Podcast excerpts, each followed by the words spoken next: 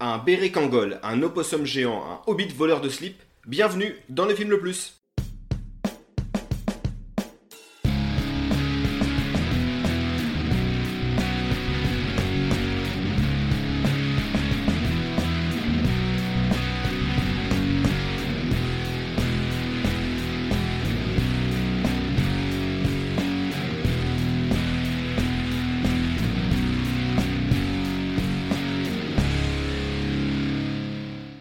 À tous, bienvenue dans le film le plus podcast ciné qui nous permet de découvrir ou de redécouvrir certains films, qu'ils soient bons ou mauvais. À mes côtés, j'ai Dumb, Aurel, Salut et Dumberer, Alex. Hello, comment ça va les gars? Ben, très bien, Ça fait du bien, c'est... Ça- ça fait un longtemps, moment. Ouais, et euh, on est un peu rouillé, hein, et nos ordinateurs aussi. c'est pas un évident. peu compliqué. Ouais, 40 minutes pour venir, et puis euh, surtout, euh, nouveau matos. Bon, j'espère Ouais. que ça va, ça va s'entendre.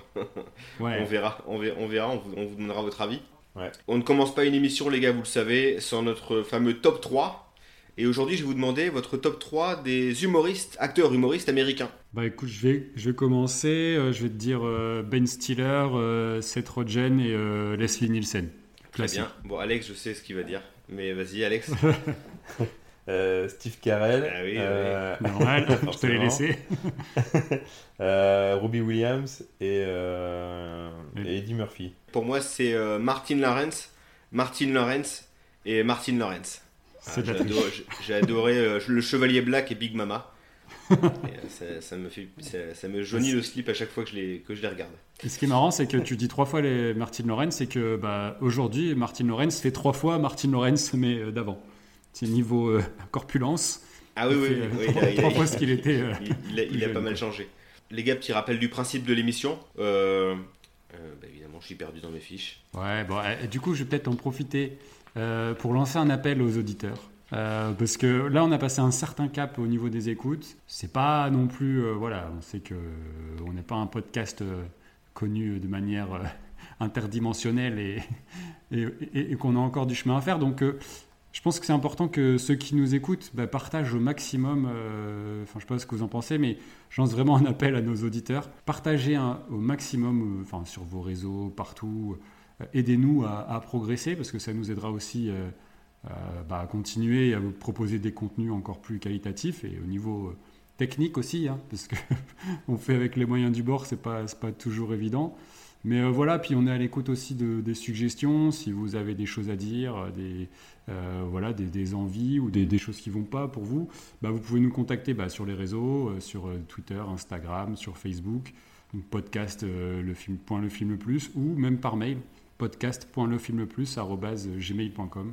N'hésitez pas, enfin on, on attend que ça, on adore partager avec, avec les auditeurs, donc voilà, on est à l'écoute et, et bah, on, vous lance un appel, aidez-nous euh, à, à nous faire connaître et si vous aimez, bah, partagez au max. Quoi. Euh, donc on fait un peu nos youtubeurs, mais, euh, mais je pense qu'il faut, il, il faut le faire. Quoi. Du coup, sur ce, euh, je te relaisse le fil de, de ton émission. Bon alors petit rappel hein, du principe de l'émission. Euh, nous avons choisi un thème puisque nous sommes trois. Chacun d'entre nous a sélectionné un film qui s'y rattache. Nous allons ensuite débattre, confronter ces films selon différents critères, à savoir la réalisation, euh, le scénario, le jeu d'acteur, plus une catégorie bonus qu'on dévoilera à la fin d'émission. En fin d'émission, nous devrons déterminer quel est le film le plus, et aujourd'hui, nous voulons savoir quel est le film le plus sad Jim. Mais Pierrot, qu'est-ce qu'un film sad Jim? Bien, le film Sad Jim, c'est un, c'est, c'est un film avec Jim Carrey. Petit rappel aussi, c'est, c'est un petit peu la suite hein, d'un épisode qu'on a fait dans la, dans la saison 1, qui était un épisode sur les, les films Fun Jim. Là, cette fois, on a voulu se concentrer sur la partie un petit peu plus euh, dramatique euh, de, d'un de nos acteurs préférés. C'est vrai. Sur son côté, euh, ciao Pantin. Sur ce côté de Chao Pantin. On aurait, pu, on aurait pu faire un top 3 avec les, euh, les films, les films Chao Pantin de certains acteurs. J'ai pensé à Michael Youn et Hero. Ah oui, héros, ouais, tout à fait. Tout à Moi j'ai. Cadmerade avec euh, Je ne vais bien, ne t'en fais pas, sinon à part ça, j'ai rien d'autre. Euh, si, si, il y a un film avec Il y a euh, Cadmerade avec l'immortel, où il joue un mafieux. Un, un mafieux. Jean Dujardin, le convoyeur. Ah oui, il y avait le convoyeur. Mais, ouais, si. Ouais, mais il Je était sais pas connu. Il était pas connu. Ouais, c'est ça. Mais ce après, Ouais. il a fait un film euh, où il, il y a un drame dans. Enfin, il, il perd un de ses enfants, je crois, et il est euh, Con- Contre-enquête. contre-enquête, exactement. Ouais, c'est ça. Je pensais, j'aurais pensé à celui-là. Mais euh, ah, le convoyeur, c'est- c'est c'est génial. Film de Nicolas Ouais, bon excellent. Bon, bah en tout cas, euh, bah, désolé pour l'attente, hein. c'était de ma faute. Ceux qui ont couru derrière moi, ça fait trop du bien d'être là avec vous ce soir, franchement. J'attendais ça avec une grande impatience. J'avais hâte de reprendre. J'ai dû préparer l'émission assez vite, mais, euh, mais voilà, c'est c'est un vrai, vrai plaisir de vous retrouver, les gars. Du coup, normalement, on repart sur un épisode euh, tous les deux semaines. On, on reprend notre rythme de croisière. Bon les gars, on présente les films? Bah, c'est parti. hein.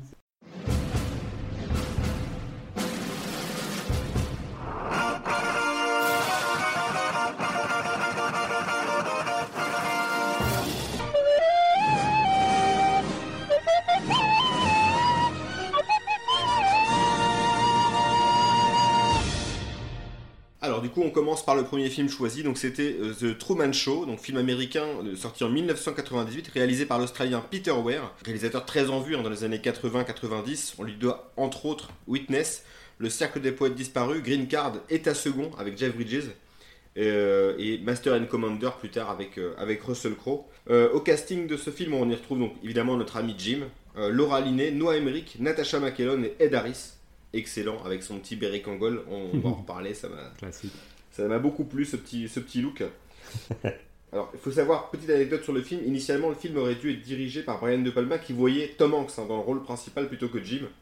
Bon, ça aurait été, je pense, un petit peu plus, euh, plus trash, je pense, ça serait peut-être moins, moins poétique aussi. Voilà, le film du coup a eu un énorme succès en salle, hein, 125, millions, 125 millions de dollars de recettes, plus d'un million 500 mille entrées en France. Euh, au niveau des récompenses, il en a eu quelques-unes, notamment le Golden Globe du meilleur acteur dans un film dramatique pour Jim Carrey et du meilleur second rôle pour Ed Harris.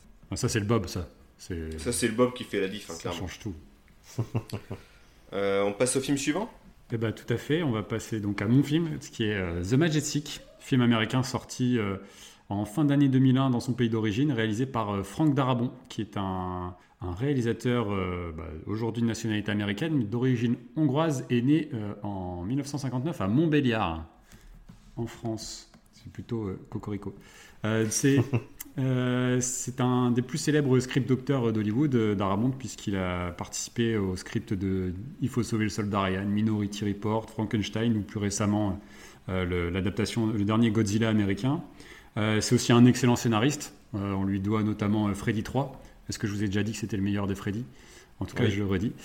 le Blob de Chuck Russell, La Mouche 2. euh, et il connaît aussi bah, une reconnaissance en tant que réalisateur sur euh, trois adaptations de Stephen King, que sont euh, Les Évadés, La Ligne Verte et The Mist, qui est pour moi la meilleure adaptation de, de King euh, au cinéma.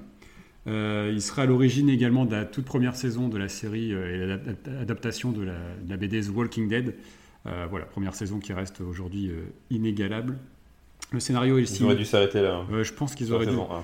s'arrêter là. Je suis plutôt d'accord. Alors que, enfin, on, en a déjà, on a déjà parlé de The Walking Dead d'ailleurs, hein, que la BD vaut beaucoup mieux que la, la série qui, qui piétine très très vite. Euh, le scénario est signé d'un de ses amis, Michael Sloan, qui fera pas grand chose ensuite, si ce n'est travailler sur un épisode euh, de la série Mob City, une série dont le showrunner est Frank Darabont. Au casting, euh, bah, outre notre sujet d'étude, on retrouve la légende Martin Landau, euh, 178 films et séries à son actif. On le retrouve dans euh, Cléopâtre, La mort aux trousses, euh, la série Mission Impossible, Cosmos 1999, dans Entourage, ou encore dans euh, le, le film Tucker, dont j'ai déjà parlé aussi, ou Ed Wood. Euh, on retrouve également Al Holbrook de Capricorn One, Magnum Force, Les Hommes du Président, La Firme, Bob Balaban de Rencontre du Troisième Type, Au-delà du réel ou 2010, c'est l'année du premier contact, la suite de 2001, l'Odyssée de l'espace.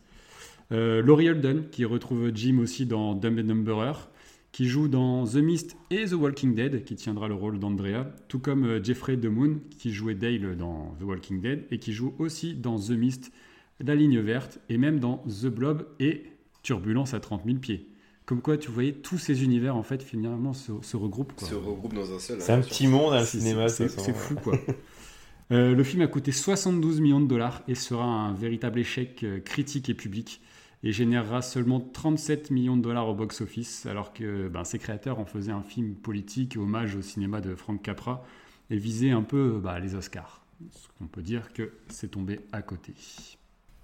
Et le dernier film dont on va vous parler aujourd'hui, c'est Eternal Sunshine of the Spotless Mind. Oh, quelle C'est diction. Oh, il a trop bien dit Toi, t'as fait de l'anglais pendant ce mois d'absence.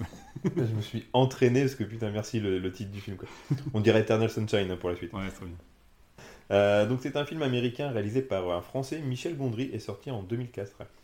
L'idée du scénario vient d'une discussion entre Gondry et son ami Pierre Bismuth lors d'un dîner avec cette question. Paul Bismuth quoi si tu- Pierre Bismuth, pardon. C'est pas le même. C'est Sarkozy, qu'est-ce qu'il vient faire là-dedans Euh, donc, euh, il se posait cette question pendant un dîner. Tu ferais quoi si tu recevais une carte disant que quelqu'un t'a effacé de sa mémoire et que tu, pu- et que tu ne puisses plus la revoir? C'est ce que- c'est ton lapsus qui me fait rire. tu fais quoi si quelqu'un te donne une carte disant que tu as effacé de ta mémoire et que tu pues Ça, c'est chaud. Doublement difficile à avaler, quoi. Pardon, Bon, je reprends. Euh, bref, euh, Gondry retient euh, l'idée et la développe par la suite avec Charlie Kaufman, déjà scénariste sur Human Nature, le premier film du réalisateur. L'histoire est également inspirée de deux livres de Boris Vian, L'herbe rouge, qui raconte l'histoire de Wolf, créateur d'une machine pouvant lui faire revivre son passé et ses angoisses pour les oublier, et L'arrache-cœur pour le côté plus psychanalyse, et dont les deux protagonistes se prénomment Clémentine et Joël, comme dans le film. Un petit mot sur euh, Michel Gondry, d'abord batteur du groupe pop Oui Oui, où il réalise les clips de leur single au début des années 90, Gondry se fait repérer par Étienne Dao ou encore Björk, qui souhaitent qu'il réalise également leurs clips. La fructueuse collaboration avec Björk lui permet euh, à Gondry de réaliser des, clips pour de nombreux groupes tels que I Am, Daft Punk, The Vines, The White Stripes, les Rolling Stones ou encore les Foo Fighters pour le clip Everlong avec les mains géantes que l'on retrouvera plus tard dans le film euh, La science des rêves porté par Alain Chabat. Voilà. Euh, porté par Bernal surtout. hein. C'est pas Chabat qui est... euh, Le rôle principal, non, c'est Bernal. Ah, Ok. pardon, si les mains, les mains géantes, pardon, c'est c'est Alain Chabat et Bernal, excuse-moi. eh. Il dit pas que des conneries. Non, non, j'ai pas écrit des conneries.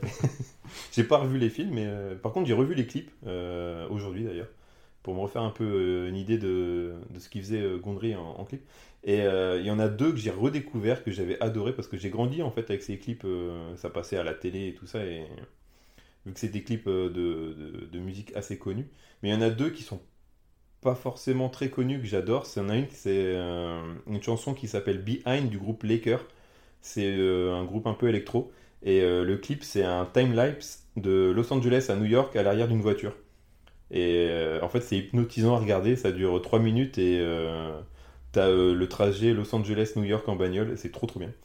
Et euh, l'autre euh, chanson, c'est euh, le clip euh, Star Guitar des Chemical Brothers. En gros, c'est euh, une fenêtre d'un train.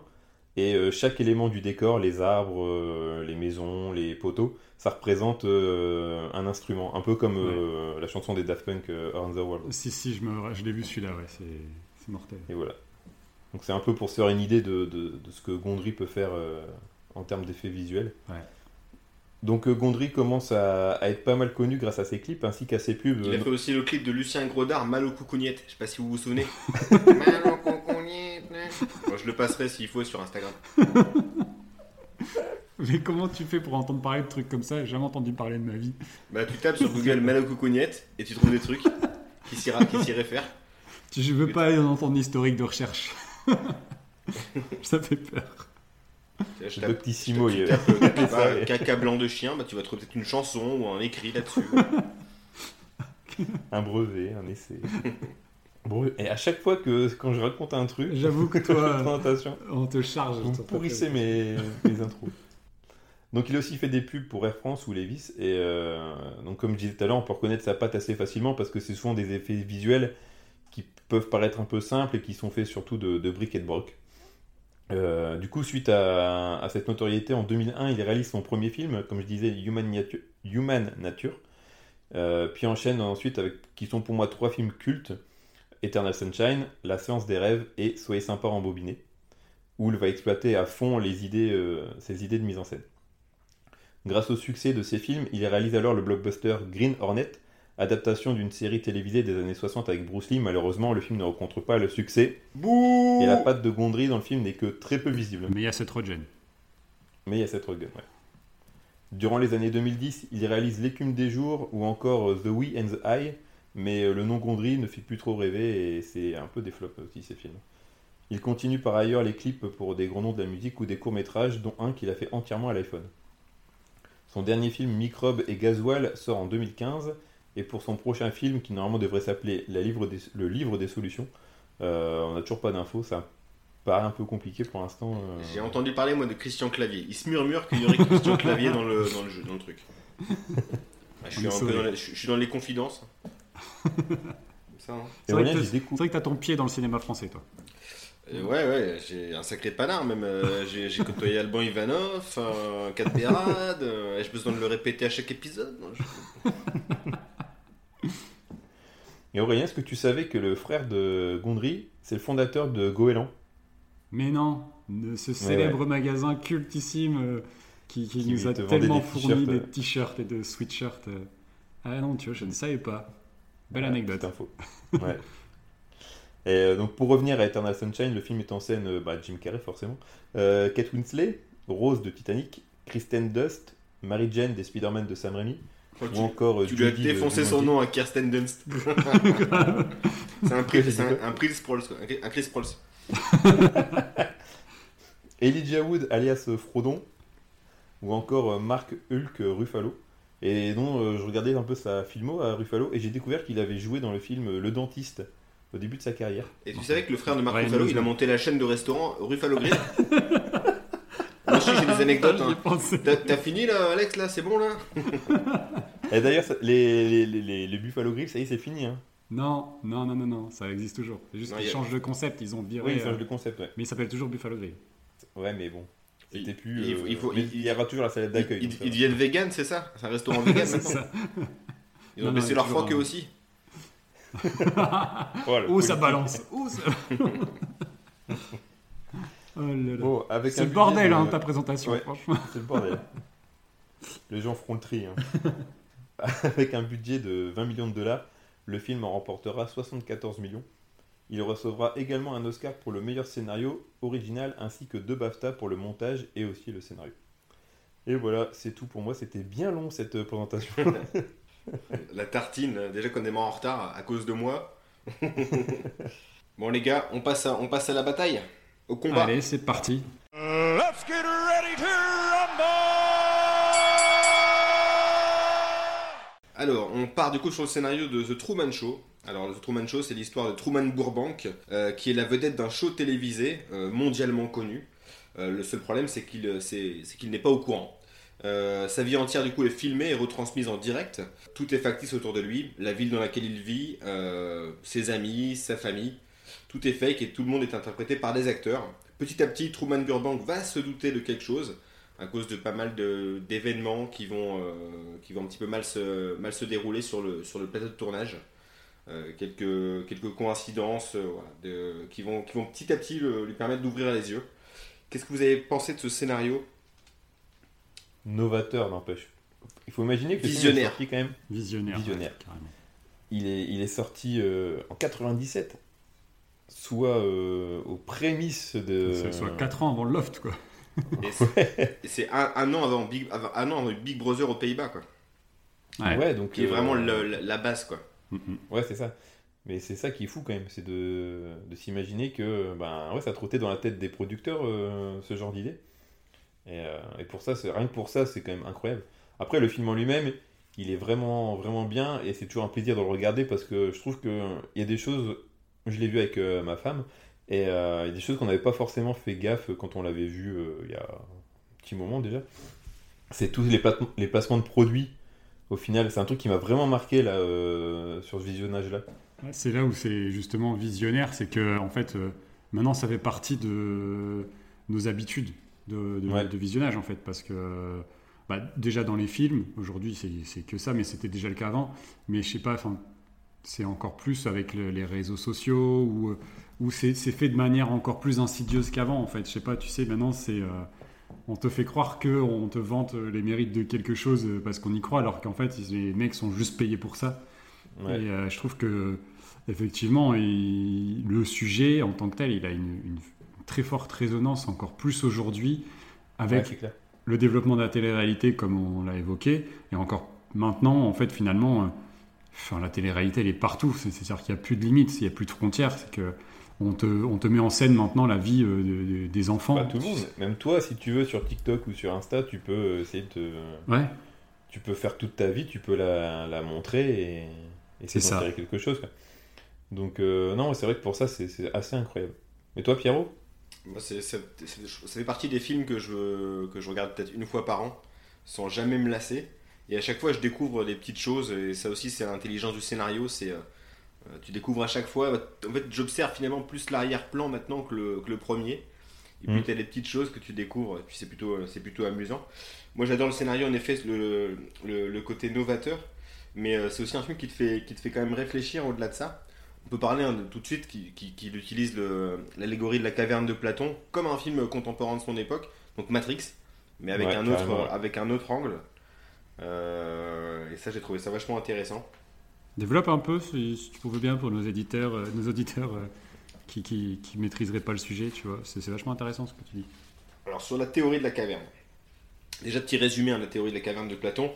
Alors Platon il décrivait la situation suivante des hommes sont enchaînés au fond d'une caverne euh, dans laquelle ils sont nés ou ils sont depuis leur enfance du moins.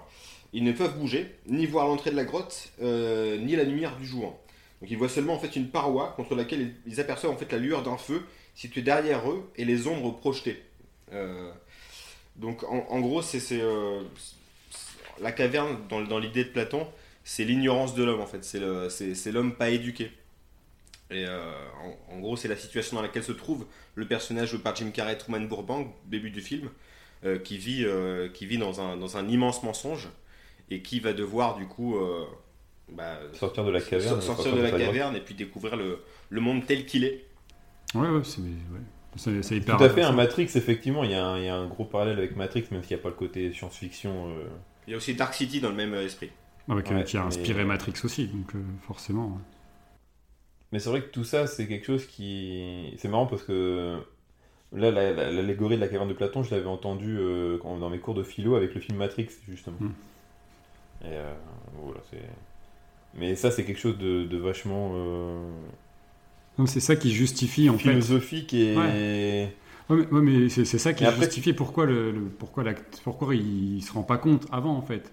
C'est que finalement, à partir du moment Il est né dedans, ouais. où tu es né dedans, mais au même titre que, en fait, c'est une question, tout est question de culture. C'est-à-dire qu'aujourd'hui, euh, euh, pourquoi euh, il y a des croyances, euh, il y a telle ou telle croyance? Parce qu'à partir du moment où, depuis ta naissance, on te dit que la vérité c'est ça, bah, tant Mhm. que tu fais pas la démarche par toi-même d'aller euh, voir ce qui se fait ailleurs, euh, et si on t'en empêche, bah, tu peux pas savoir en fait ce qui se fait ailleurs.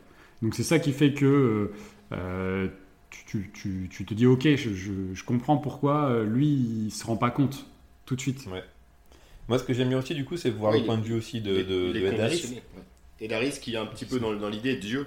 Ouais, mais c'est Ouais, carrément et Dieu. puis aussi de, de cette idée, c'est euh, ok, parce que bon, euh, je pense que le film, on peut le spoiler maintenant, il a quand même euh, 20, euh, plus de 20 Tu ans. peux juste rappeler un petit peu le- ce que fait Ed Harris dans le film Hmm. Quel est son rôle En, en fait, Ed Harris, c'est le producteur de- du show et c'est lui qui, euh, qui a la main mise en fait sur le monde de Jim Carrey. C'est lui qui va. Oui, c'est lui qui l'a euh, adopté. dire, euh, Oui, qui l'a. Ouais, c'est c'est son père, son dieu, c'est euh, un peu tout.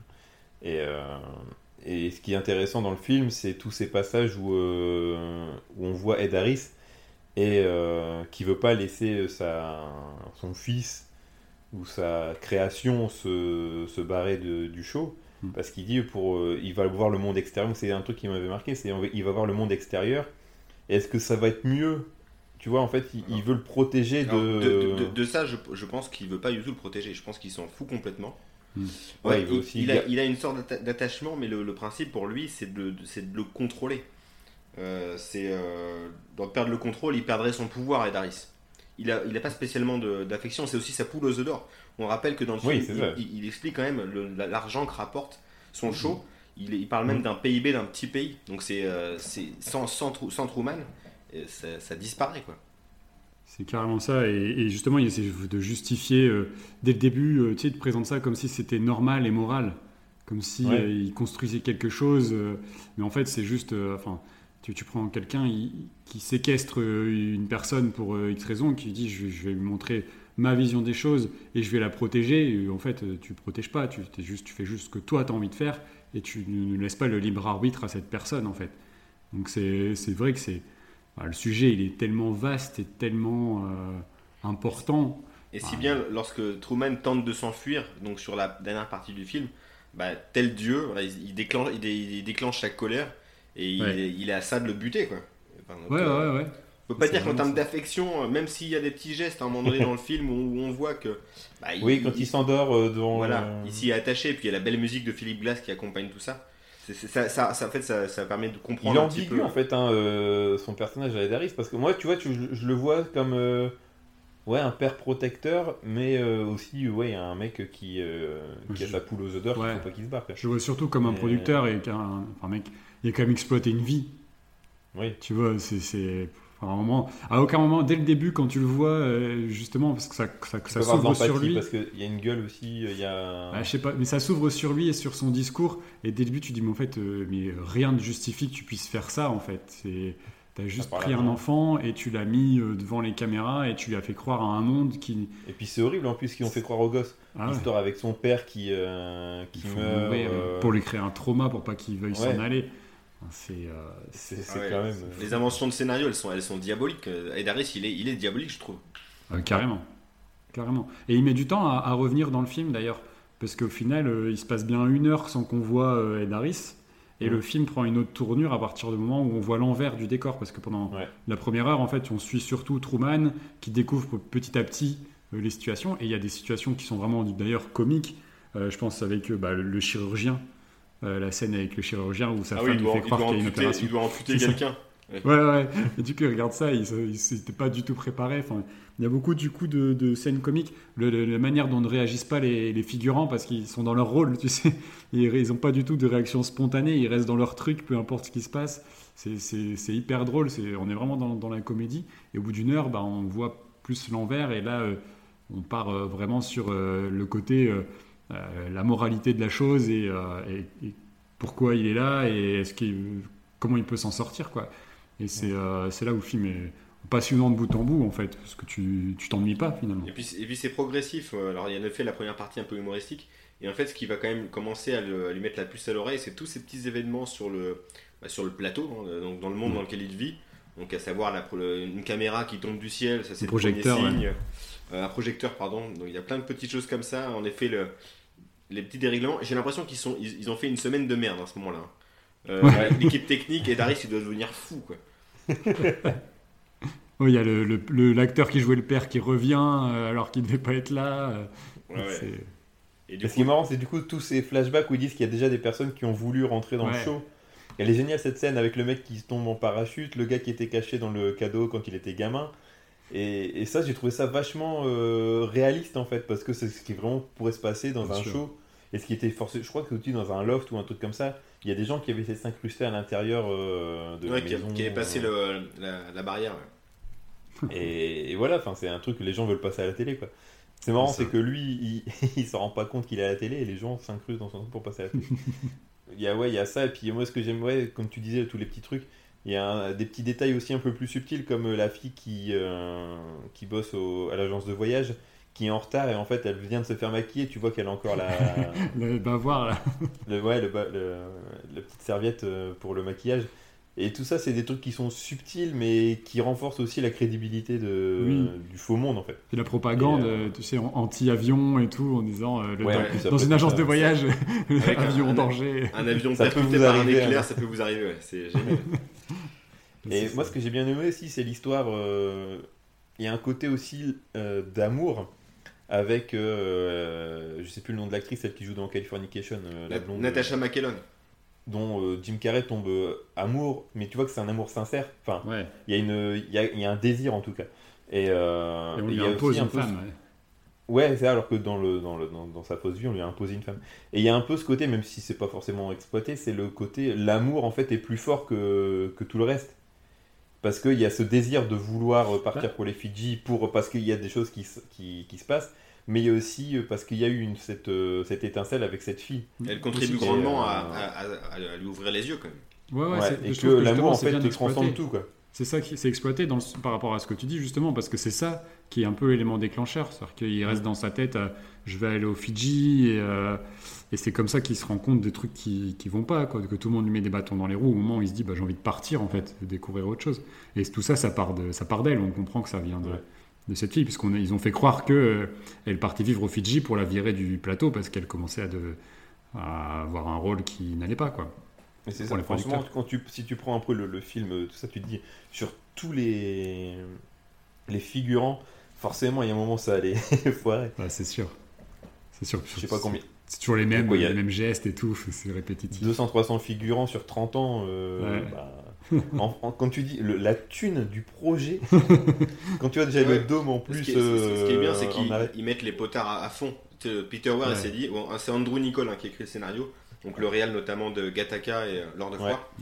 Euh, ils ont mis, bon, c'est c'est la plus gros, c'est la- le plus gros show du monde, c'est le plus grand studio du monde, il est visible de l'espace, Ouais. Euh, c'est celui qui rapporte le plus d'argent. Ils n'ont pas fait dans le- la demi-mesure, et puis c'est bien comme ça, et du coup ça se, permet, ils se permettent de faire plein de trucs.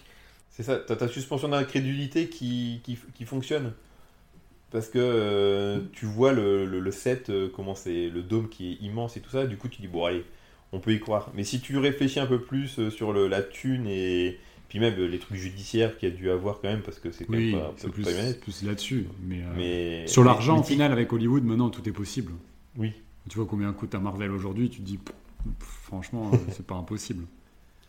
Ouais, non, c'est- après, c'est c'est pas un truc qui m'a. Le fait qu'ils mettent tout à fond comme ça, bah, c'est- Ouais, non, mais tu Pour sais moi, ça, ça c'est justifie tout. quoi. c'est- Ok. Et Et, pour finir, moi, il y a un dernier truc, c'est pour la, la fin du film.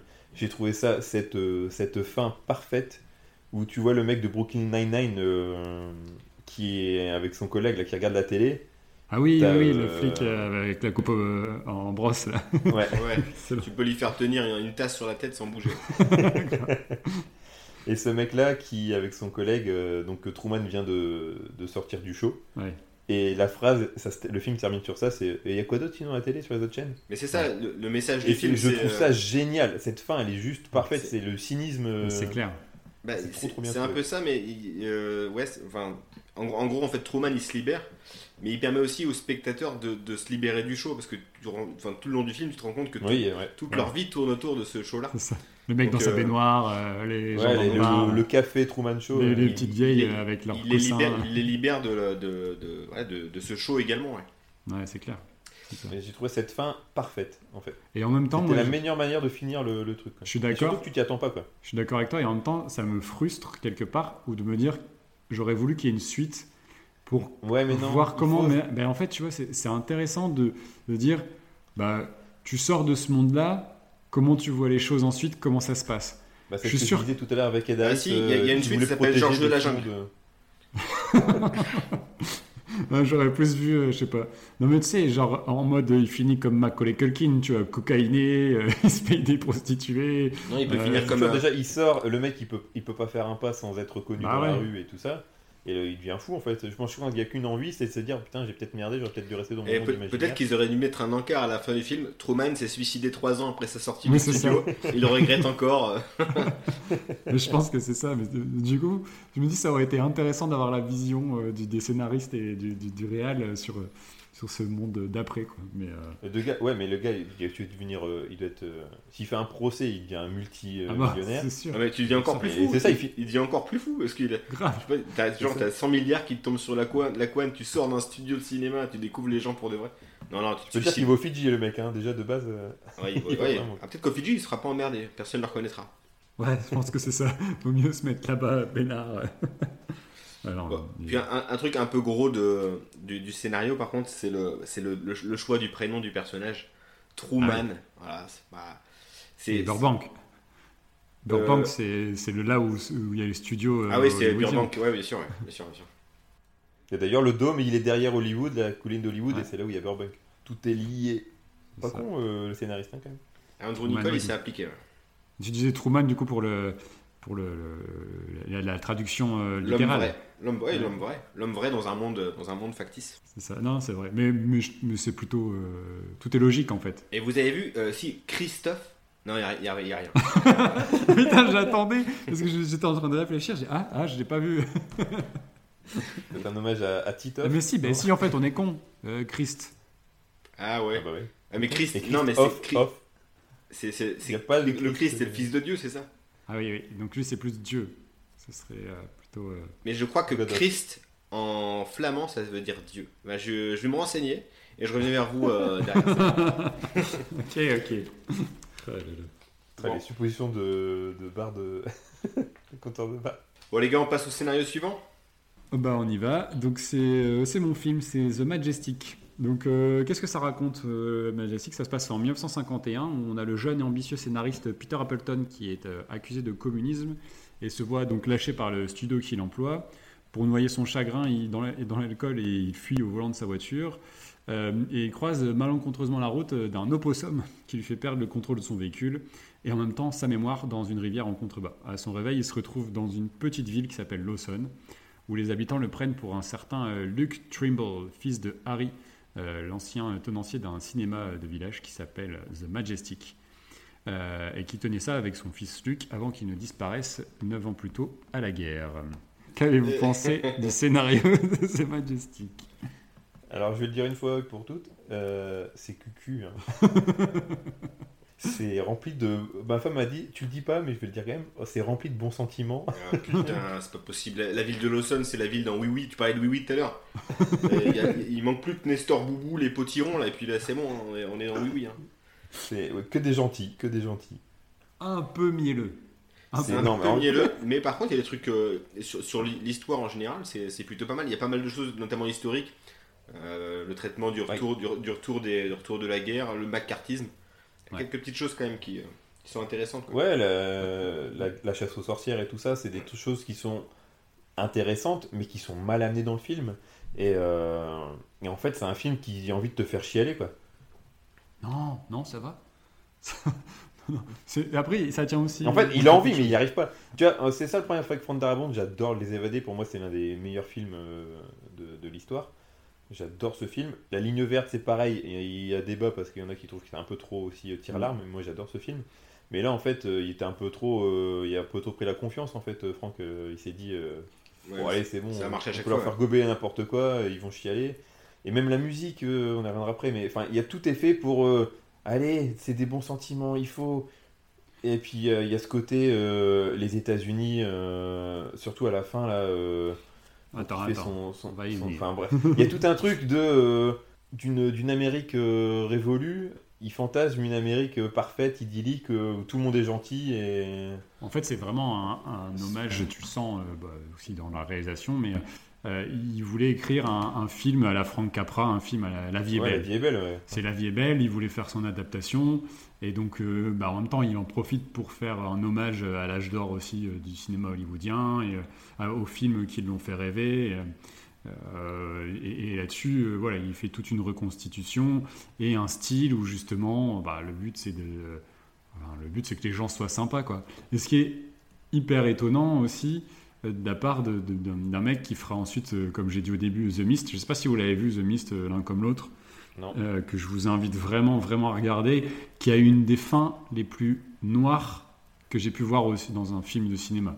Mais vraiment, et il a changé la fin par rapport à. Donc c'est l'adaptation euh, de la, euh, de, de la nouvelle euh, Brume de, de Stephen King. Donc euh, vous connaissez mon attachement, euh, euh, notamment sur cette nouvelle, euh, forcément. Et, euh, et- et la fin, il a changé la fin de, de la nouvelle pour la rendre encore plus dure, encore plus sombre.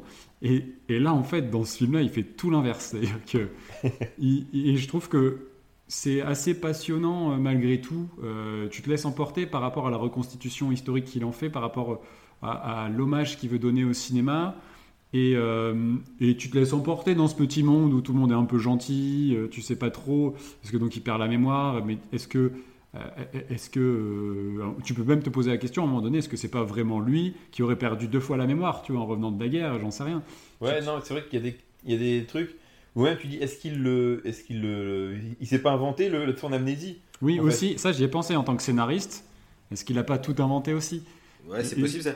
Mais surtout, là, moi, ce qui m'a ce qui m'a surpris, c'est la ressemblance énorme entre le, entre le Luke Ouais, non. qui est parti. Ouais. C'est un peu, il y a un peu des, des, des- mais c'est des, Sur les c'est photos, des câbles c'est- là, pour le CV. Ah, c'est des Ils ont gros vraiment- câblos là, ouais. Ils ont envoyé Ouais. des gros câbles. Attends, déjà le mec il est bourré sous la pluie, un, oppo- un opossum, euh, bon bref.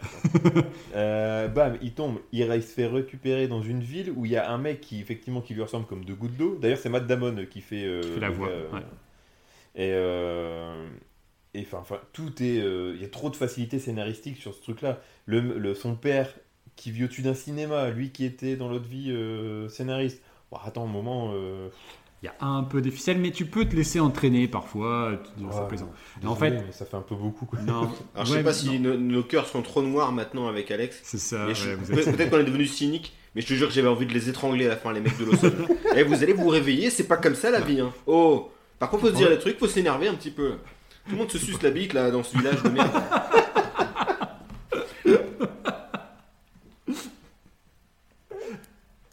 J'ai pas, je- j'ai pas trop de contre-arguments. On ne peut pas aller contre vous là-dessus parce que c'est vrai que c'est, oh, ça dégouline de miel et de, et de coton, quoi. C'est, euh, C'est ça, ouais. c'est trop. Et, et en fait, mais je Et me dis les, voilà. les méchants sont vraiment. Enfin, ils ont Oh, des ils ont de pas méchants. non les méchants au début c'est marrant alors la toute première scène où- et la toute dernière on voit les exécutifs parler d'un scénario de film on ne voit pas leur tête Oui. d'ailleurs on retrouve des grands grands euh, réalisateurs comme euh, Sidney Pollack ou euh, Rob Reiner et euh, tu vois pas leur tête tu vois que celle de, de, de Jim et c'est un peu eux les, les méchants ou les il y a un peu une critique là-dessus et euh, et euh, ouais après t'as les ceux qui viennent d'Hollywood de la ville mais en fait, bon, je me dis, bon, ok, c'est son parti pris, tu rentres là-dedans, ça marche.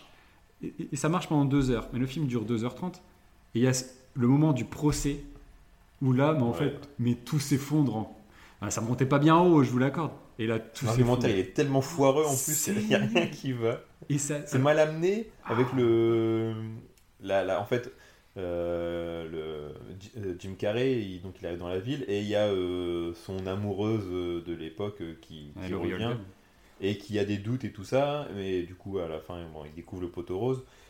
Même toute la ville euh, découvre le poteau rose et euh, donc il repart et dans le, dans le train pour repartir vers Los Angeles pour son procès parce que tout le monde dit que c'est un communiste euh, à, à Hollywood, il y a un, un livre, le, c'est le code pénal, c'est ça en gros Non, c'est la, la Constitution.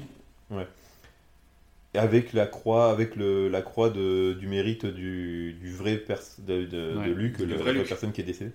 Et en fait, l'argumentaire après qui fait Jim Carrey face au, au procès avec euh, la Constitution et cette. euh, Ouais, il parle de. Il dit, oui, euh, Luke Trimble aurait dit que. Mais en fait, on s'en fout, personne ne connaît, quoi. Ouais, c'est ça, ouais.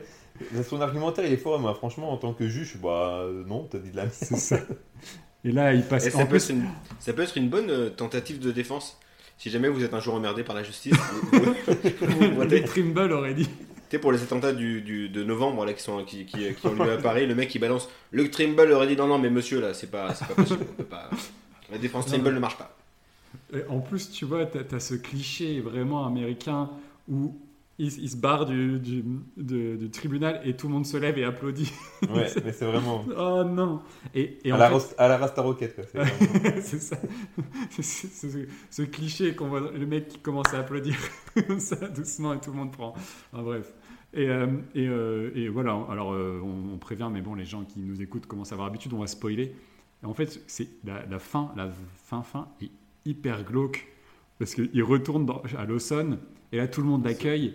Et finalement, tu vois qu'il se marie avec, le, personnage de Laurie Holden, qu'ils ont des enfants et tout. Donc la meuf a, a été fiancée avec un mec qui est mort à la guerre. Elle retrouve un autre mec 9 ans plus tard qui lui ressemble comme deux gouttes d'eau. Et elle découvre que finalement c'est pas lui, mais elle, se- elle remplace son fiancé par un mec qui lui J'étais persuadé qu'à la fin, ils auraient dit que le fils s'appelait Luc, mais ils l'ont quand même pas fait, mais je suis sûr que c'était ça. Oui, c'est sûr. Mais c'est tellement glauque quand tu réfléchis au truc. C'est affreux, quoi. Bah, ça va, ouais, moi c'est ce qui s'est passé dans ma vie. Hein. Que- Colline elle me confond avec un, certain Gilbert. Bon, écoute, euh, je fais, je fais avec depuis 10 ans, et c'est tout, faut pas le dire. Moi, je pensais qu'elle, qu'elle- en fait, elle- enfin, secrètement, elle rêve toujours de Kenyu. Elle va remplacer par un modèle moins cher. Le modèle Wish. Modèle Wish. John Wish. Euh, Il y a un truc scénaristique que j'ai trouvé bien, c'est qu'il fasse mourir le, le père euh, juste avant la révélation. Ça, c'est la spéciale d'Arabonte. Le petit vieux mignon, il te le bute à chaque fois. Ça, c'est la spéciale. Comme dans Les Évadés, là, le mec, il fait Eh, Viens à la bibliothèque, tu vas voir. Tout. Euh, Bam Le mec, il se, il se suicide dès qu'il sort de tôle. Donc, ça, on est quand même habitué. Et je trouve que Darabonte, là, euh, c'est, on est sur la même lignée que Les Évadés et l'univers. Moi, je suis pas un fan de, de ce mec-là. À chaque fois, en effet, il m'a fait chialer. Je vais pas, je vais pas mentir, que ce soit l'un comme l'autre. Mais c'est tellement mièvre à chaque fois, les violons qui emportent tout, là. Enfin, c'est trop facile, en fait. C'est, c'est, c'est- Sur celui-là, il, sur celui-là, il a craqué c'est vraiment. des recettes, non, mais même les évadés, je veux dire, il y a des- il y, a des moments, c'est, c'est lourd, quoi. Enfin, euh, là, la- l'alarme, Ah bon. euh, l'alarmichette, elle est obligée de venir. Il y a tellement de couches de trucs qui, qui te tirent l'alarme que tu peux rien faire. ah, mais vraiment, regarde The Mist, tu changeras d'avis. Et euh, Même sa première saison de Walking Dead. Ouais, c'est ça ce que j'allais dire. ouais, elle, est quand même, euh, elle est quand même super bien faite, quoi, cette, ouais. cette saison. Quoi, donc. Et puis en tant que lui, en tant que scénariste, là c'est c'est pas lui qui est au scénario et ça se ressent. Je pense qu'il a trop voulu faire plaisir à un copain. Mais euh, le fait. précédents, tu vois, le mec est quand même euh, impliqué sur beaucoup de choses. Euh, et, et voilà, enfin, quand tu fais euh, quand tu fais des films comme La Mouche 2, The Blob ou, euh, ou, Freddy 3, enfin, c'est pas c'est pas les films avec les plus bons, enfin les, les plus le plus de miel qui, qui puisse qui puisse exister quoi. Donc euh, ouais, je pense qu'il a voulu trop, trop faire plaisir euh, là-dessus et on dirait presque un Disney, on dirait presque un, un film Disney, quoi. Un film Disney Ouais, de non, ces années-là. Enfin, c'est ça, c'est ça. Ouais ouais c'est ça, c'est euh, quatre bassés et un danois avec euh, avec Jim Carrey quoi. C'est c'est ça. Tu l'as sorti de nulle part. C'est des, des films comme ça qui marquent. Mais euh, non, ouais, franchement, c'est. oh. Moi, je- en fait, vraiment, je, je, je tenais le coup les deux premières heures et je me suis dit, bah, ça, ça passe. Franchement, je prends du, prends pas, je passe pas un mauvais moment. Et, et dès qu'il y a le procès, tout est retombé. J'ai dit, oh là là là là. Oh mon dieu, là, c'est vraiment trop pour moi, quoi. Ah. Vraiment, vraiment. vraiment trop. Tous des trucs, le, le- le clarinettiste là et tout. euh. Ah ouais. Euh, non, mais c'est chiant. Et puis, a- Le, le scénario. chaque personnage a son petit truc. Il y a le méchant avec son crochet. Oui. Ouais, et la, la- la- la scène la plus, la plus malaisante de- du film, lorsque le mec lui serre la main, et non, c'est un Ouais. crochet. Ah, putain, ouais. Il y a un petit blanc là dans le bar, là. Ouh, les petits frissons là. Ouais. Cringe. Oh là là. Bon, Ouais, bon, bah, est-ce que vous avez d'autres choses à dire? Non, non, voilà, c'est.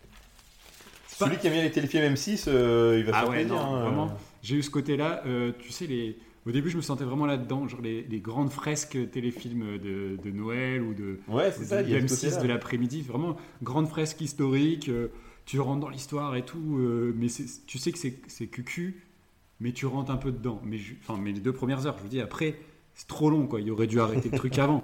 C'est dû procès, arrêter à c'est- 1h20, ouais. En fait, il aurait dû arrêter l'histoire du bar avec le crochet. Hop, c'est une blague. On finit, on finit comme ça. En fait, c'était un rêve.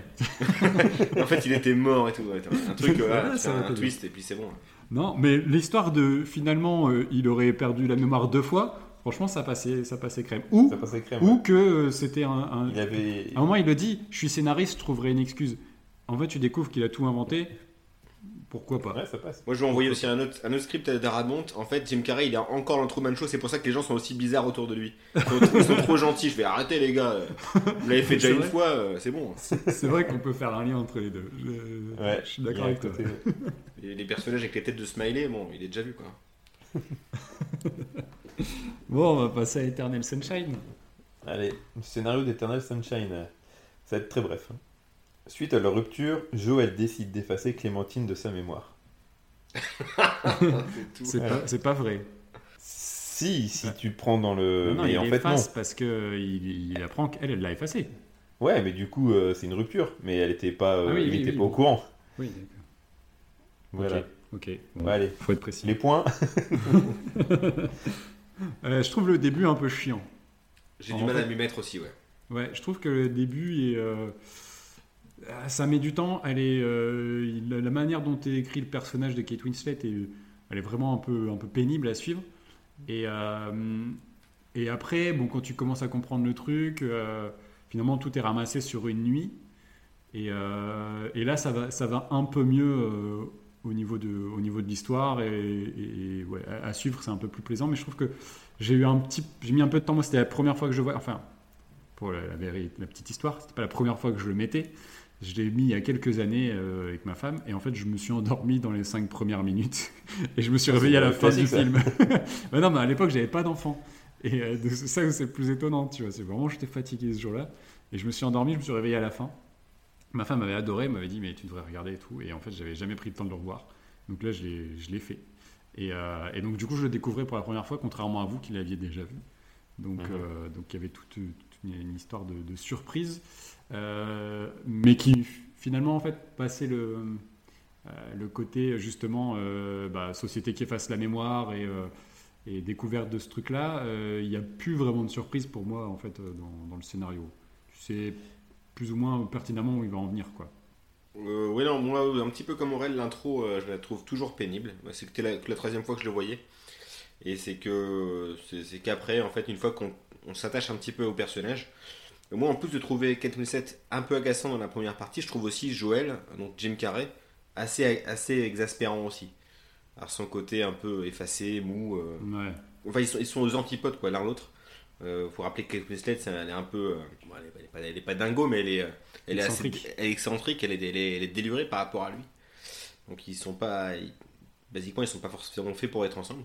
Mais après, en effet, il y a une sorte d'alchimie qui se fait lorsqu'on explore un petit peu leurs leurs souvenirs communs. Et euh, ça, je trouve que ça marche vachement bien. Le- notamment voilà, l'exploitation de la, la scène sur, sur la nuit, donc l'effacement de la mémoire de Jim Carrey. Ça, je trouve que c'est. euh, les, les encha- les enchaînements de souvenirs, je trouve ça superbe. Et puis ça raconte finalement une, une histoire d'amour hein, ouais, vrai en fait. C'est juste finalement, euh, bah, dans une vie de couple, tu as des hauts, tu as des bas et tu vis tout ça avec eux. Et que finalement, bah, même si c'est dur, euh, est-ce que est-ce que tu as besoin de tout effacer Parce que y a, dans, dans, les, dans les hauts et les bas, il y a des hauts. Et les hauts, tu as peut-être envie de les garder en mémoire. Donc c'est un peu tout le sujet du film. Et ça rend l'histoire euh, assez belle. Et, euh, et bon, la fin, il n'y a pas de surprise. Et, mais en même temps, ça rend l'histoire assez, assez belle. Et je, je trouve que euh, ça rapproche euh, ce scénario-là d'un d'un autre film qui n'a rien à voir, qui est Premier Contact de Denis Villeneuve. Euh, où Ah oui, oui. il y a cette notion de... bah, tu sais finalement ce qui va se passer dans ta vie, tu, connais, euh, tu sais que ça va aboutir à un drame, mais, mais est-ce que pour autant tu voudrais ne pas le vivre? Et euh, les deux scénarios se, regroupent là-dessus et j'ai vraiment fait bien entre les deux. Mais euh, malgré tout, c'est une, histoire qui est belle et euh, qui se laisse suivre. euh, passer la première demi-heure ou les premières 20 minutes, je vais te dire, bah, j'étais vraiment dedans et du coup, bah, j'ai noté assez peu de choses en fait euh, pendant, pendant le film parce que je me prenais dans cette histoire, euh, dans ce, euh, ce, puzzle mental euh, qui, qui était en train de reconstituer. Mais euh, puzzle, mais très très lisible, je trouve. Oui, oui, tout à fait. C'est la force, la, la force aussi du. Je pense que le scénario est, est très clairement écrit et du coup c'est bah, c'est limpide la façon dont ça sort. Ouais, puis il y a des, des superbes idées, de le fait d'aller se cacher dans d'autres souvenirs, euh, qui- auxquels, euh, enfin parce que donc il- la société efface les souvenirs qui ont un rapport avec euh, avec avec son histoire avec Kate Win- Kate Winslet, et du coup bah lui il emmène Kate Winslet dans des souvenirs euh, que eux n'iront pas chercher. Je trouve que c'est des belles idées tout ça. Il l'emmène notamment dans, son, dans sa petite enfance Son enfance. ouais. pour la, Ouais, pour la dans cacher. ces, dans, ces, gé- dans ces trucs gênants et tout ça. Le, fi- le film, pour moi, il a une résonance particulière parce que je l'ai vu quand j'étais ado et j'étais dans une relation avec une euh, personne qui me fait, quand je revois le film, Une relation qui me toxique. faisait Ouais, c'était c'était compliqué, quoi. Et cette personne, euh, elle était un peu aussi. Enfin, tu vois, je revois le, le rôle de, de, de Kate Winslet et moi, euh, Jim Carrey. Je, je, re- je vois en fait cette relation euh, et du coup, ce film, il a une résonance pour moi. Et quand je le revois, c'est particulier parce que euh, ça me rappelle des souvenirs qui sont pas forcément très joyeux. Mais en même temps, euh, à cette époque-là, j'avais adoré ce film. Et, euh, et du coup, je suis toujours un peu tiraillé quand je vois le film. Euh, Il y, a un- il y a ce côté. euh, Émotionnel. Ouais, et Mhm. euh, du coup, c'est difficile pour moi d'en parler parce que c'est ça me procure des émotions qui sont très. euh, Personnelles, euh, pro- ouais, très personnelles.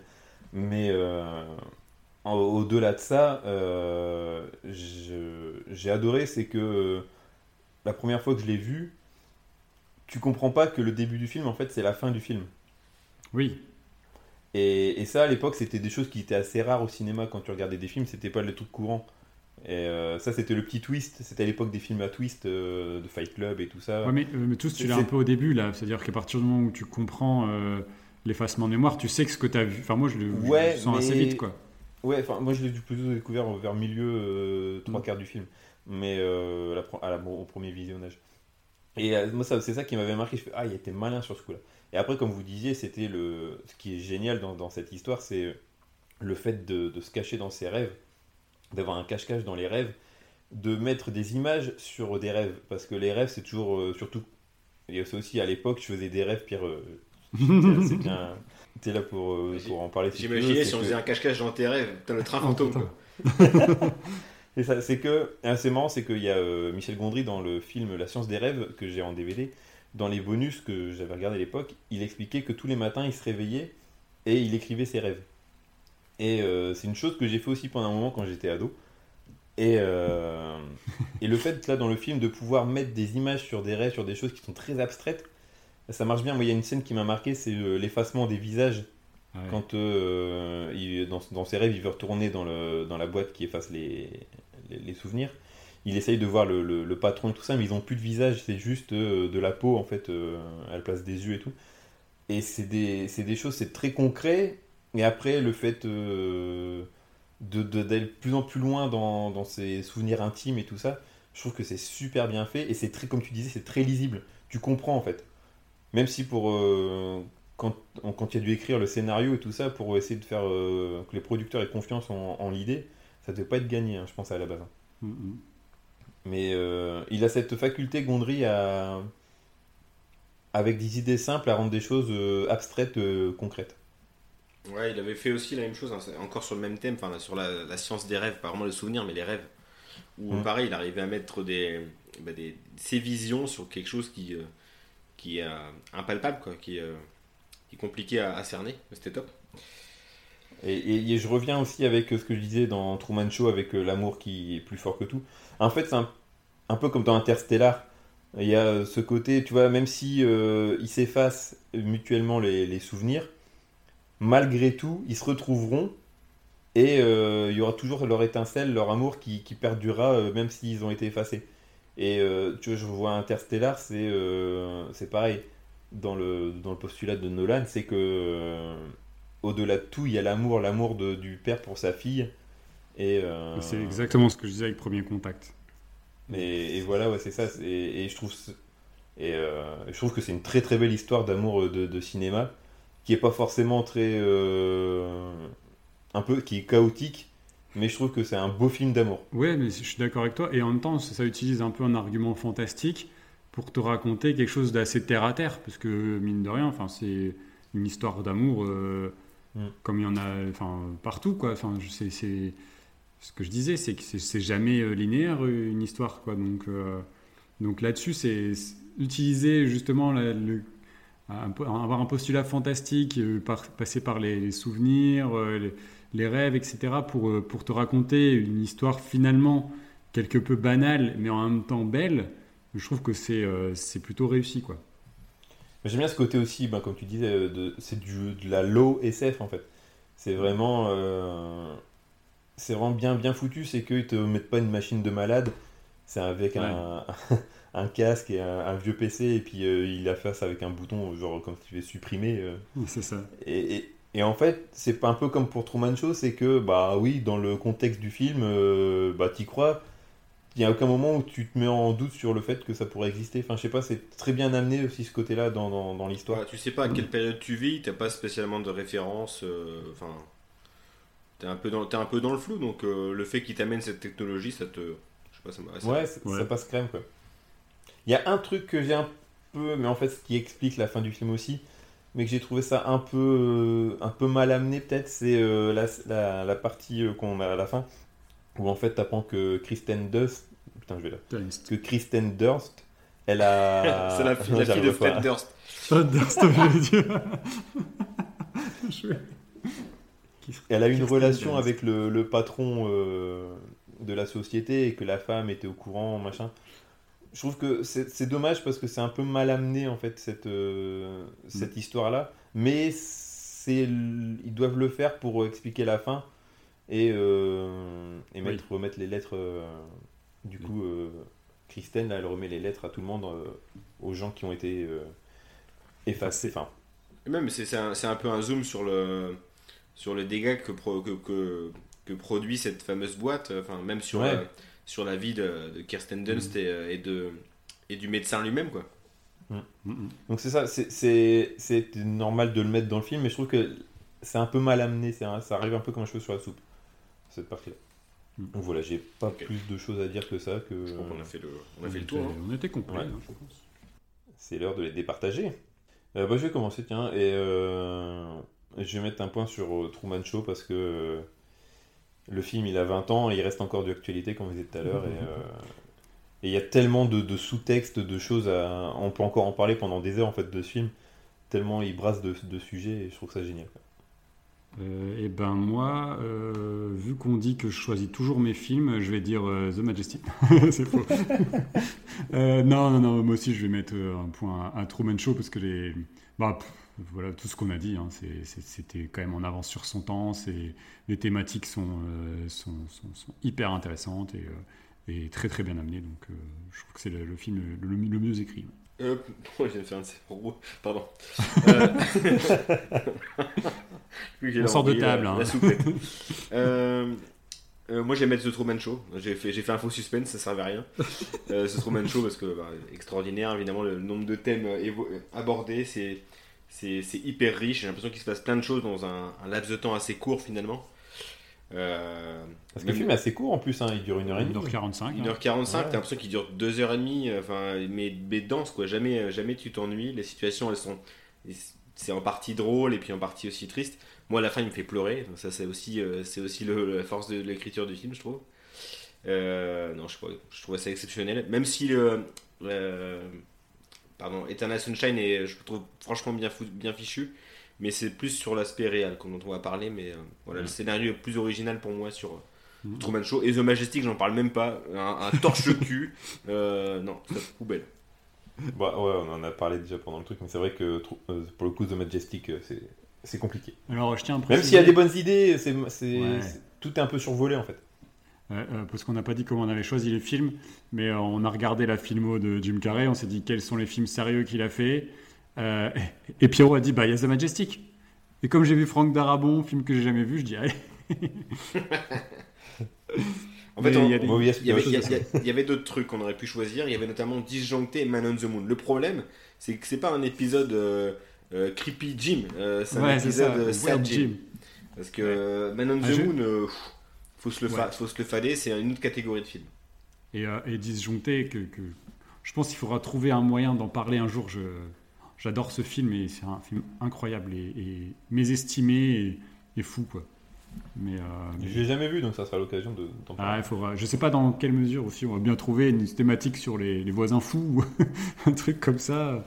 On, on trouvera, on trouvera. Mais c'est vraiment un film que je conseille et qui est pas, qui est encore une fois qui est pas assez estimé. quoi. Enfin, ça fait en tout cas un point euh, là, net sans bavure pour The Truman Show au niveau réel, euh, niveau- pardon scénar, Nouveau scénar, ouais. Bien joué. Bon, on va passer à la réalisation. On commence par euh, The Truman Show. Qu'en avez-vous pensé Donc réalisé par Peter Weir? Vous avez déjà vu déjà, d'ailleurs des films de Peter Weir donc, que j'ai j'ai cités au début, comme Witness ou euh, évidemment J'ai Euh, vu Witness cercle- il y a très longtemps. Le cercle des poètes disparus. Oui, oui, bah oui, oui, forcément. J'ai vu que la fin de, du des poètes disparu. Euh, Et Master Commander, j'ai vu 2-3 gifs sur internet. et Dingo et Max, le film, non Jamais non? Oui, si, si, je l'ai vu et revu. Si, oui, le film de... Ouais. Ah, c'est pas lui, excusez-moi. Ah, Merde. dommage. Merde, Il merde. était parti sur, sur les chapeaux de roue, Alex. Ouais, un Disney Non, non, mais euh, c'est- c'est- ça fait partie des filmographies où j'ai un peu honte de ne pas avoir assez, euh, euh, assez, assez, euh, fouillé là-dedans parce que Par contre, euh, c'est lui qui a fait les voitures. Oui, les voitures qui ont mangé Paris. C'est vraiment un film que j'ai envie de voir. Picnic à Hanging Rock aussi. Il y a vraiment des films que j'ai envie de voir de lui, Et- mais je, ouais, j'ai vu euh, euh, le et surtout. Fearless, qui est pour moi son meilleur film avec euh, Jeff Bridges, sur un survivant d'un crash d'avion qui, après ce crash, du coup, se prend pour Dieu enfin, et euh, n'a plus peur de, de rien. Incroyable film Ah ouais, on parle ça. de 93. Voilà. Bah, juste voilà, pour revenir sur la réelle donc, de Truman, euh, qu'en avez-vous pensé, les gars? Bah, elle est au service de, de- de ce qu'il veut raconter, euh, de toute façon, parce que il y a des utilisations de caméras un peu euh, cachées, où on voit des ombres au-dessus de la caméra, un peu style Ouais, fish travers des eye, trous, ouais, ça. etc. Donc euh, c'est un peu là-dessus, La- c'est fonctionnel. La caméra dans le taille-crayon, j'ai trouvé ça pas mal. Ça. Oui, qui tourne en même temps. Il se fait un peu plaisir là-dessus. Et, euh, mais c'est ce qui est intéressant, c'est surtout tout l'univers euh, visuel, euh, la direction artistique qu'il y a autour du film. Alors que justement, ils lui ont créé un monde complètement aseptisé, euh, dans une autre époque, un peu bloqué dans une certaine époque. Les, les couleurs sont un peu moches. Ça et- fait un peu années, années 60 aussi, un peu comme euh, Majestic, tu vois. on Ouais, un peu après, ouais, c'est ouais, c'est ça, ouais, 50-60, t'as raison. Ouais. Et du coup, euh, bah, ça, c'est vraiment. Ça sert le propos du film, en fait, j'ai trouvé. Euh, Il n'y a, pas de- fulgurance euh, particulière. euh, Euh, si, il y a quelques idées. Justement, il utilise certains procédés. Il y a notamment la scène dans la bibliothèque, le souvenir où il rencontre justement euh, la fille dont il tombe euh, très vite amoureux. Il est dans la bibliothèque et en fait, on voit quelqu'un retirer un livre et la caméra se met à cet endroit-là. Euh, si que volontairement, il retire le livre pour pouvoir y mettre une caméra. Je trouve que euh, ces petites choses-là sont assez, c'est- c'est habile. Euh, En effet, la, la direction arti- artistique, elle est, elle elle bah, je trouve parfaite. Et puis aussi le mélange des médias, parce que dans le film, on nous ment pas hein, d'entrée dans le film. on- Il y a des interviews des acteurs qui participent au show. On sait tout de suite à, quoi on va, on va assister. Et Ouais. euh, il y a aussi l'alternance entre les, les, les séquences avec les spectateurs. La séquence dans la fausse lune, donc qui fait office du coup de, de QG du, du patron, donc de Ed Harris. Et puis la, le- ce qui se passe au niveau, du, au niveau de, la ville de, la ville de Jim Carrey. Donc il y a, ces trois mélanges de, qui sont qui s'emboîtent super bien et à chaque fois tu sais où tu te situes. Euh, il y a un rapport avec la réalité qui est beaucoup plus étrange évidemment dans la ville que sur la lune, que euh, ou bien que dans, que, dans, que dans la ville chez les, chez les spectateurs. Ça j'ai trouvé ça super bien, bien foutu et ça, ça reste, euh, ça reste lié quoi. Moi, je suis d'accord. Je suis pas trop, trop... ah, je ne sais pas trop quoi rajouter parce que vous avez dit l'essentiel. Euh, si je fais un peu mon, mon tatillon, je dirais que le- les FX du dôme, euh, Ouais. ils ont quand même seulement vieilli. Et, Ouais. et la, et la lune, à un moment donné, il y a un, un vieux, un vieux zoom sur Ed Harris et t'as des pixels. Oh mon vieux, c'est hardcore, mais euh, bon, c'est 98 quoi. Ça, c'est que ça, ça a vieilli à ce niveau-là, mais sinon, ouais, la réalisation, elle est pas extraordinaire, elle est, comme tu dis, au service du, du film. Euh, C'est moment, comme tu dis, c'est dans- télévis- télévisuel, quoi. Ouais, c'est ça. Euh, Dans la bibliothèque aussi, quand euh, elle euh, elle l'embarque pour Jim pour, pour se barrer, la, la fille qui, qui veut lui expliquer la vérité. Euh, et du coup, la caméra qui cherche, qui tourne à droite à gauche, comme une caméra de surveillance, pour essayer de, Mm. de, de retrouver Oui. les, les deux personnages, tous ces petits trucs-là. Et euh, ouais, il y a- après, je trouve que tu vois, pour c'est un film qui raconte euh, des, un gars qui est enfermé, mais ils arrivent quand même à mettre des scènes d'action notamment quand il veut se barrer en voiture et qu'il y a le feu qui apparaît pour euh, simuler un, un incendie dans la forêt, Ouais. ou euh, la scène de, du bateau euh, à la fin. Et c'est quand même des scènes qui sont quand même plutôt bien faites. Quoi. Euh, la scène de- du naufrage du bateau, je trouve qu'elle est, elle est quand même assez impressionnante. C'est pas en pleine mer non plus, hein. c'est- avec des caméras euh, embarquées bien souvent. Donc Ouais. c'est pas Ouais. évident en plus de, de te faire ressentir le. Mais ça, je sais pas, ça fonctionne, ça fonctionne très bien pour le coup. C'est immersif. Et, ouais, et surtout, moi, c'est il y a deux plans qui me marquent à chaque fois dans ce film, à chaque fois que je les revois- que je les revois, je le trouve super beau. C'est quand le bateau il arrive en fin de course et qu'il tape le, le décor. Ouais. Cette scène-là, elle est juste géniale. Voilà, c'est la fin Bon. du, du trajet, quoi. À force maintenant, moi je le vois. hein. Je vois le petit rebord là sur le. Eh, on m'a fait plus à moi. attention. Mais, mais euh, je trouve que cette scène, elle est trop bien trouvée. Et aussi euh, la montée des marches euh, dans le ciel, Ouais, final, juste ouais. avant d'ouvrir la porte. Enfin voilà, c'est c'est deux scènes qui sont vraiment marquantes Iconique, et qui ont marqué, ouais, Mm. et qui ont marqué l'histoire du cinéma maintenant. Je trouve que c'est des scènes de- devenues cultes. Ouais, c'est clair. Et c'est toujours très beau à regarder ça. J'ai trouvé aussi, par contre, la, la musique, mais c'est c'est volontaire aussi, parce qu'ils justement, ils accentuent les émotions à travers la musique. Il y a toujours un pianiste qui joue en direct pendant l'émission. Ouais. Et, euh, et je- je- c'est- Oui, par moments, c'est lourd. C'est d'une lourdeur, je trouve, mais, c'est mais Ah, là encore, c'est volontaire. Quoi. Un peu en retrait dans le film euh, comparé aux, aux deux autres. Ouais, mais C'est vraiment cette partie au piano quand ils veulent accentuer certaines Bah, scènes. surtout, il le dit là, euh, un moment, euh, quand il retrouve son père, euh, le, Ouais. le faux père, euh, qui dit. euh, puis c'est marrant, si tu vois au côté, le, le côté réalisateur de, de Dead Harris, en disant non, attends, laisse un plan large, laisse un plan large, vas-y, zoom maintenant sur Jim Carrey qui est en train de chialer, et puis là, il dit, vas-y, mets la musique.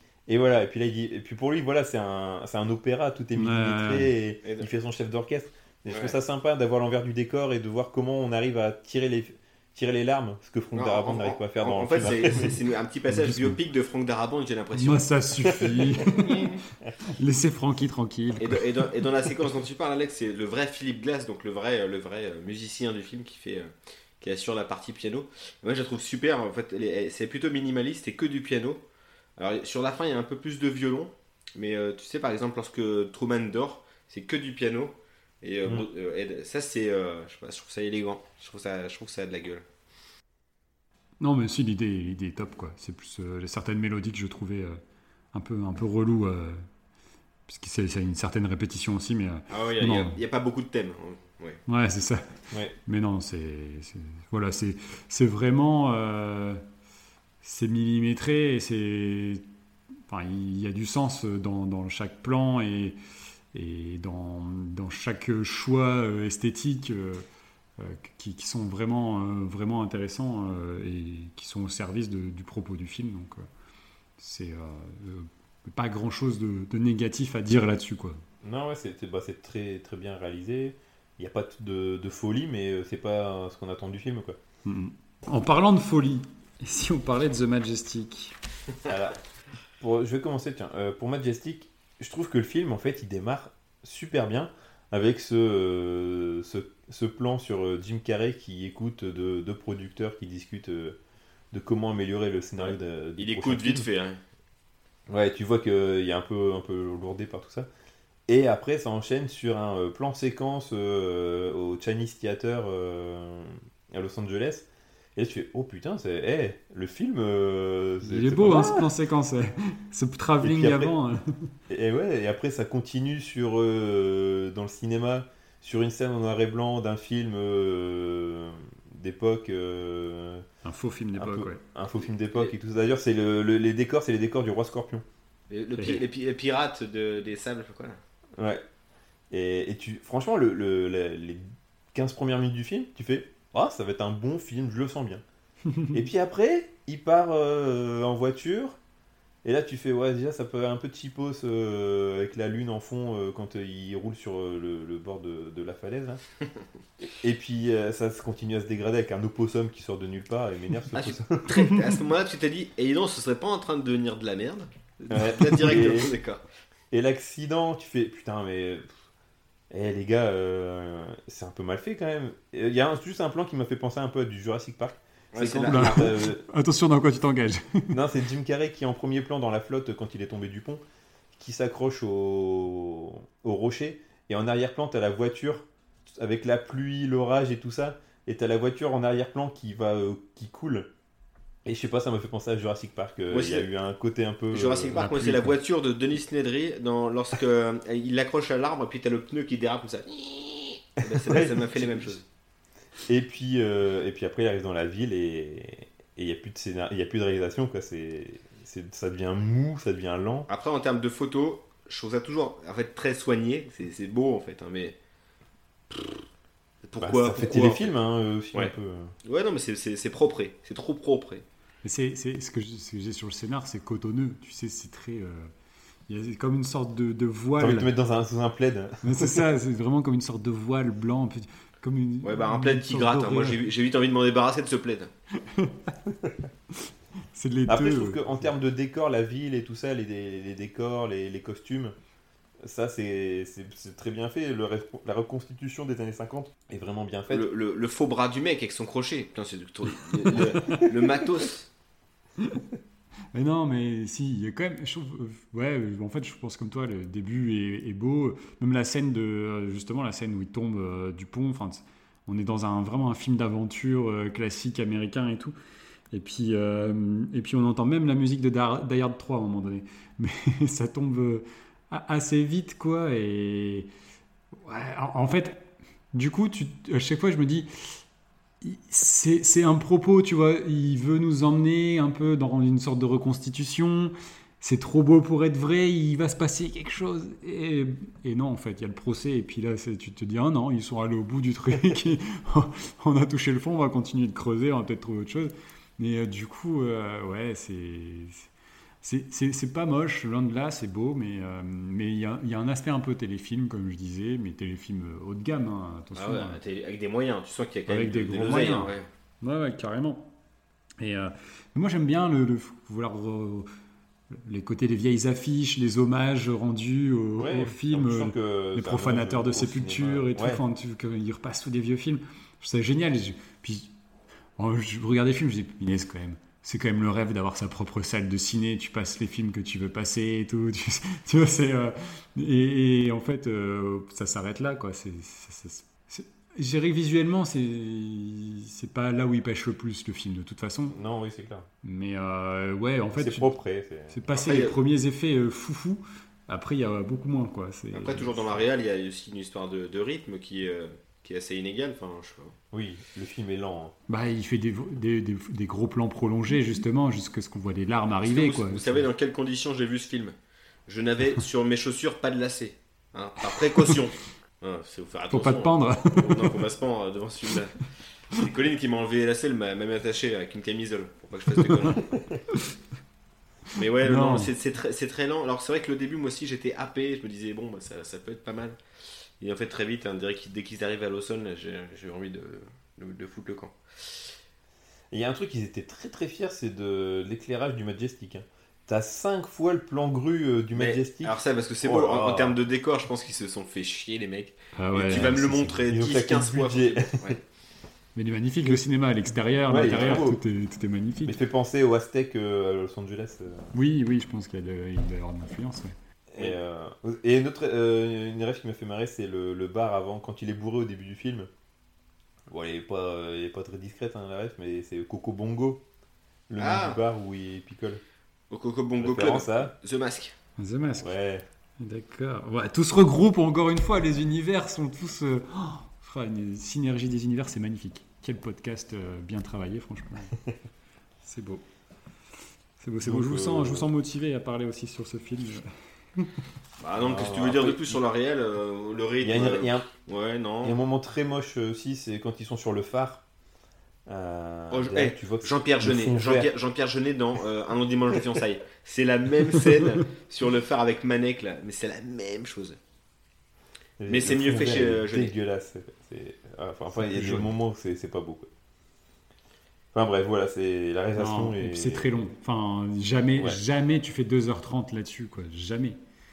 C'est. Comment. À quel moment les, les, les- les studios ont laissé faire, en fait Je me suis, je me suis vraiment posé la question. On a le Bah, qui sortait quand même de deux succès, les évadés Ouais, ouais, et les sûr. vertes, ils se sont dit bon allez. euh, Peut-être qu'après tu qu'après sais la ligne verte, ils lui, ont, ils lui ont laissé carte verte. Non, ça marche pas. Non, ça marche pas, pardon. on dit carte blanche, pardon. Et puis les évadés et euh, les lignes vertes aussi, euh, ils sont pas loin des, des, des 3 heures. hein. Oui, oui, oui, c'est pour ça. Mais Il aime bien faire des films à rallonge. hein. Ouais. Mais là, euh, trop long. Trop long pour pas grand chose. trop long pour. euh, pour Peut-être qu'il voulait, il voulait à tout prix faire un film qui corresponde à sa, à sa signature, donc à savoir un peu cucu, très long, des violons, et euh, là ça marche pas. Enfin, ce- les, les, les, les thèmes collent pas avec ce qu'il veut faire, j'en sais rien. Il y a un Ouais. truc qui cloche quoi. Ouais, après, non, moi, je- je- j'encourage les gens à regarder les deux premières heures. Franchement, Ouais, ouais. arrêtez-vous quand il part. Quand il part euh, au procès, arrêtez-vous là. Parce que là il va sortir des saucisses. Euh, non, vous êtes pas prêts, hein, vous êtes pas prêts du tout. Bon, film suivant.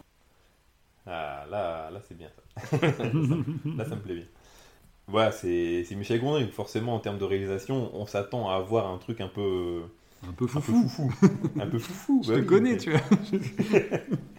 Euh, Non, il y a un truc déjà qui m'a marqué dans le film, c'est c'est cette couleur froide, bleutée tout le long du film. Il y a beaucoup de neige ouais, dans le film. De toute Ouais, façon. il y a un côté euh, un peu. euh, Merde, je trouve pas le mot.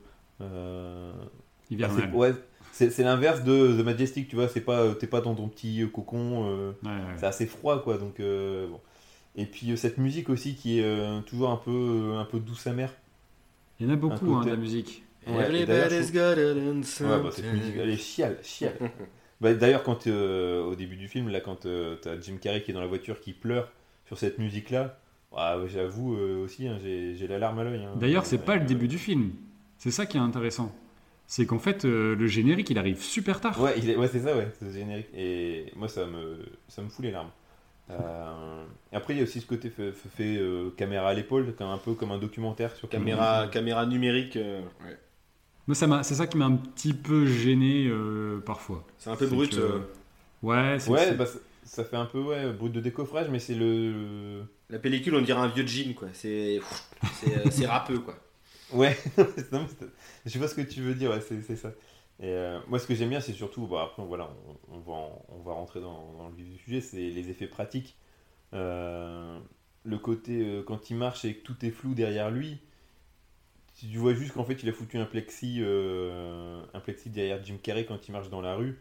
c'est tout des choses qui sont très simples, mais c'est très bien fait. Et après, ouais, quand il part que- dans les rêves, là, c'est. C'est euh, Jean-Marie Poiret, lui, t'aurais vu les mains des types qui portent le plexi direct.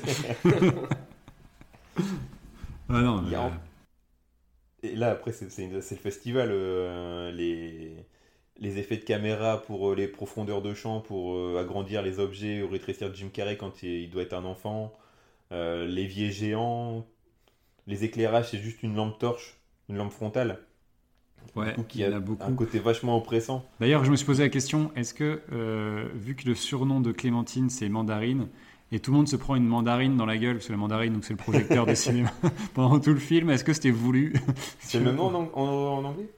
Bah, je sais pas si en anglais on dit ça, en France on dit une mandarine, en tout cas vu Ouais. qu'il est français. Et c'est vrai que tout le monde a une mandarine dans la gueule pendant tout le film.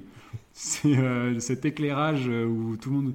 Ouais, c'est le côté. euh, Après, c'est voulu pour le côté un peu rêve, rêve euh, et puis te Ouais. perdre dans la psyché du, du mec aussi. euh, c'est c'est assez étudié. Mais, c'est- mais en même temps bordélique. Mais il y a tellement de tellement d'idées, euh, comme souvent euh, chez Gondry. C'est euh, à un moment donné, quand il passe derrière la télé, vous voyez cette scène où il est dans un rêve, où il dans un souvenir, Ouais, et puis Oui, c'est raccord, il il y a se son voit corps qui passe. ouais, et c'est son raccord, corps ouais. qui passe dans la télé, c'est une super idée, je trouve. Ça, c'était vraiment bien foutu. Bah, ça me fait penser, il y a, en j'ai revu du coup, je disais tout à l'heure les, les clips, et il y a un clip des White Stripes, euh, c'est euh, Dead, je sais plus quoi, où en gros c'est euh, le, le Jack White qui rentre dans une maison qui est complètement délabrée, et en fait sur les murs c'est projeté une soirée qui a été faite avant. Et ça me fait penser du coup euh, à ce passage-là. Et euh, bah, c'est toujours ces idées. euh, en fait, c'est ça qui est, qui est fou avec Gondry, c'est que tu dis, bah putain, pourquoi, pourquoi on n'y a pas pensé avant à ces idées euh, Comme le, le coup de la scène euh, quand il, il a un accident de voiture dans, dans, son rêve et il, court après euh, Clémentine. Et en fait, euh, quand il part du, du, du carrefour où il y a l'accident de voiture, il continue à marcher le long de, des immeubles. Et en, en fait, il se retrouve au même carrefour. Et du coup, il repart et il se retrouve encore au même carrefour. Enfin, c'est très mal expliqué, mais quand tu vois le film, Hmm. Non, mais c'est des, choses que tu peux ressentir dans un rêve, en fait. Euh, ouais, c'est ça, ce côté perdu, euh, Des- comme je disais tout à l'heure les, frustrations des rêves, où tu te fais Ouais. poursuivre Ouais. par un chien et puis inexorablement il revient vers toi. Il y a plein de, il y a plein de trucs comme ça qui. euh, La, la- la sont tête d'Elijah. Wood, quand il est de dos, Elijah Wood, et qu'il Oui. veut lui voir son visage, et en fait, à chaque fois qu'il se tourne, on voit toujours l'arrière de sa tête. Ouais, Ouais, c'est bien fait. c'est- ça. Tout, tout, tout est des effets comme ça. Tu as dit les visages qui s'effacent, et tout, c'est des choses. Parfois, dans tes rêves, tu vois pas vraiment les visages des gens et tout. Ça, c'est euh, c'est vraiment bien, bien foutu, quoi. Et, Et, et tout ça, vu que c'est un petit peu dans une, dans le, dans une réelle brute, enfin, ça, ça s'ancre dans, un, Mm, dans le réel des personnages qu'on qu'on nous présente. Enfin, je trouve ça top. On arrive, enfin, c'est vraiment ouais, immersif encore une fois. ouais. La scène aussi, quand ils sont euh, au début, euh, Clémentine et Joël, euh, sur le lac gelé. Et euh, il y a un plan euh, grue où ils sont allongés dans. La scène de l'affiche, ce- Ouais. Elle est très belle aussi, c'est une, très belle image. Enfin, franchement, il y, a des, il y a des beaux plans aussi. Et euh, le, le- aussi la, la neige sur la plage euh, avec la maison là, qui, qui tombe en ruine à la fin du film. Ouais, ouais, c'est beau. Enfin, Je trouve que mais c'est euh, c'est froid, mais euh, je sais pas, il y a, il y a une beauté dans, dans, dans ce film tu parlais du, qui est pas forcément facile à accepter, mais je sais pas, il y a un truc qui me, qui me tu parlais, fascine euh, du plan sur la glace aussi. Tu, sais, tu vois derrière les- les- l'autoroute. Moi, au début, je croyais que c'était une descente au flambeau. Avant de comprendre que c'était les voitures euh, de, de la rocade, la RN euh, 41. 41. Mais c'est- un petit hommage, c'est la route que je prends tous les matins. Euh, ouais, non, mais il se lâche, quoi.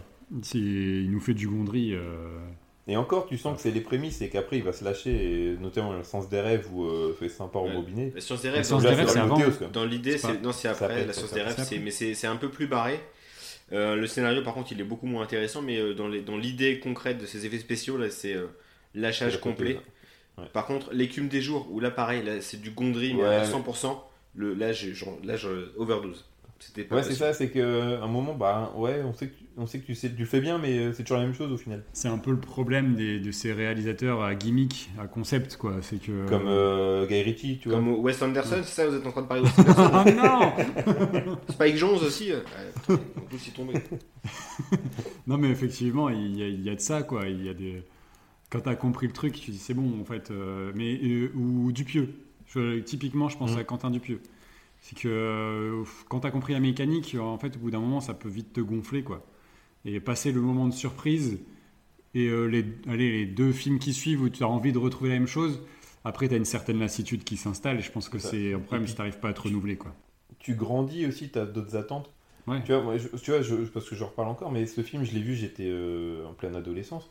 Euh, tu découvres le cinéma, tu découvres d'autres films et tout ça, et qui ont aussi des. des... puis surtout à cette époque-là, fin Toi, des tu, années dé- tu 90. découvrais ton, ton corps surtout. Oui. C'était en 2004. Toucher mon zizi. tu commençais à bander. C'est parti. Ok, Et, euh, En 2004, on avait 17 ans. euh, Ouais, ça, ça faisait un moment qu'on bandait. Et euh, bon, tout ça pour dire que dans, à la fin des années 90, on a quand même eu de la chance d'avoir euh, grandi dans cette époque-là où je trouve qu'il y a beaucoup, beaucoup de films qui, qui ont marqué, euh, avec l'avènement aussi des effets spéciaux, des, ordinateurs qui permettaient des choses un peu plus faux folles. Et euh, c'est tous ces films-là qui nous ont marqué, enfin, personnellement, qui m'ont marqué et que j'ai envie de revoir et que j'ai envie de faire découvrir plus tard à mes enfants, mais j'ai peur que eux disent, bah ouais, mais en fait, papa, on fait mieux maintenant, tu vois. Ouais, mais ça, ça, ça Oui, c'est pour ça qu'il faut pas. Il y a des films qui vieillissent plus. Enfin voilà, tu regardes aujourd'hui euh, des films comme euh, Le Cobaye ou euh, Johnny Mnemonic, c'est juste impossible à regarder. Par contre, des films qui sont bien faits, enfin, tu, enfin typiquement Jurassic Park que j'ai montré à mes enfants Oui. il n'y a pas longtemps.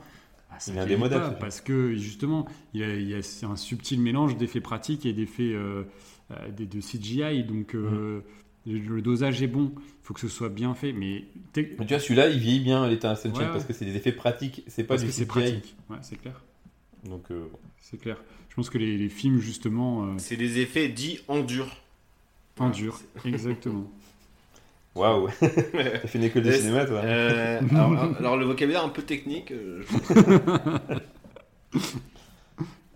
Voilà, voilà.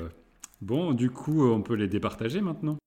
Pierrot, tu commences. Bon, bah pour ma part, euh, vu, euh, bah, j'adore Michel Gondry, euh, mais voilà, c'est, je, enfin, je le trouve euh, dans, euh, non, c'est, pour Eternal Sunshine, pardon, euh, que je vais mettre le point, euh, que je trouve le plus inventif évidemment, même si je trouve que c'est un petit peu terne, mais au niveau de l'image, mais bon, ça, raconte une histoire d'amour un peu tumultueuse, un petit peu, un petit peu compliquée.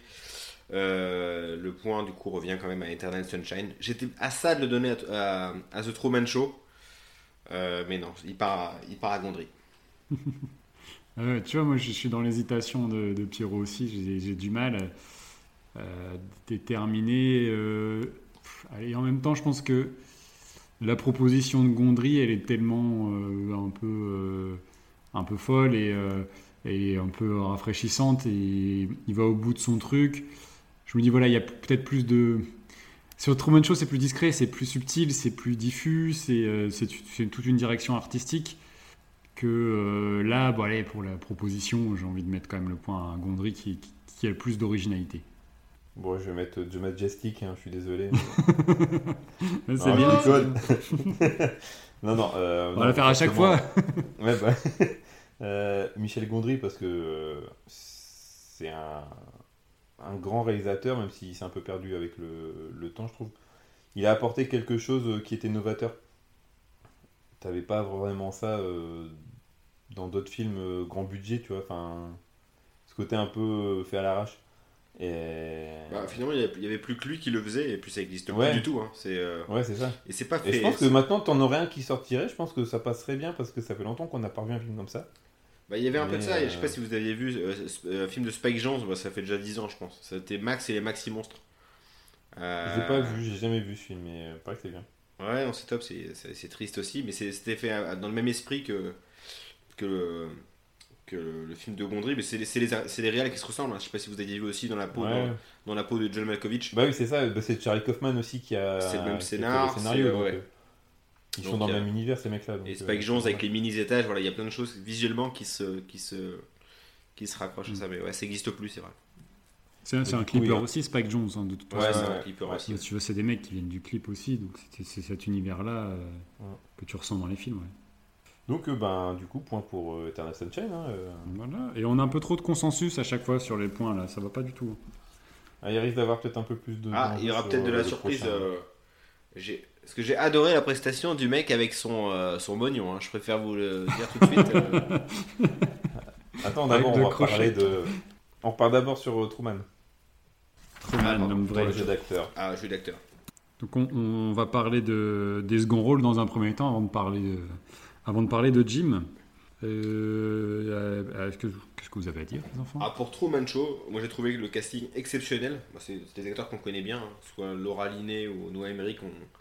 Noah Emmerich a vu dans euh, ah, The American notamment, la série, qui joue le meilleur pote de, de Jim Carrey, que je trouve vraiment très bon. Laura Linney, qui est très excessive dans le film, qui présente toujours les produits. Mm. Euh, je- je trouve que c'est même plutôt comique son personnage. Euh, et euh, Ed Harris, exceptionnel.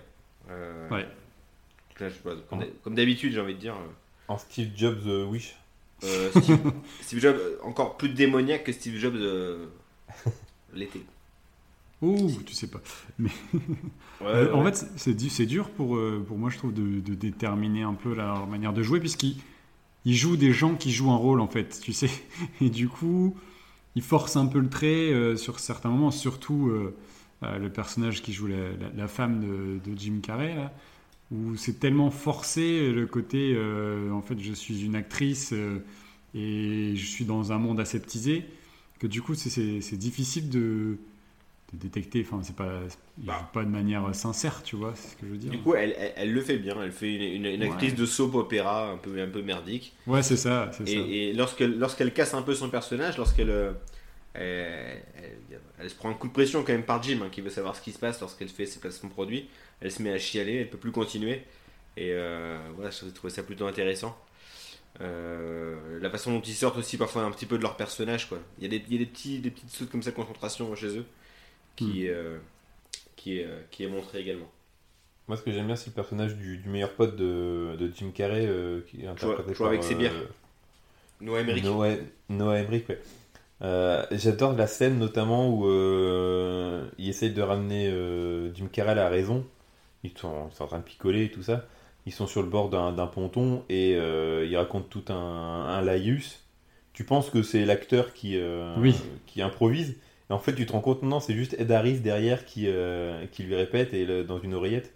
Qui, D'ailleurs, les oreillettes sont super bien planquées parce qu'on les voit jamais dans le.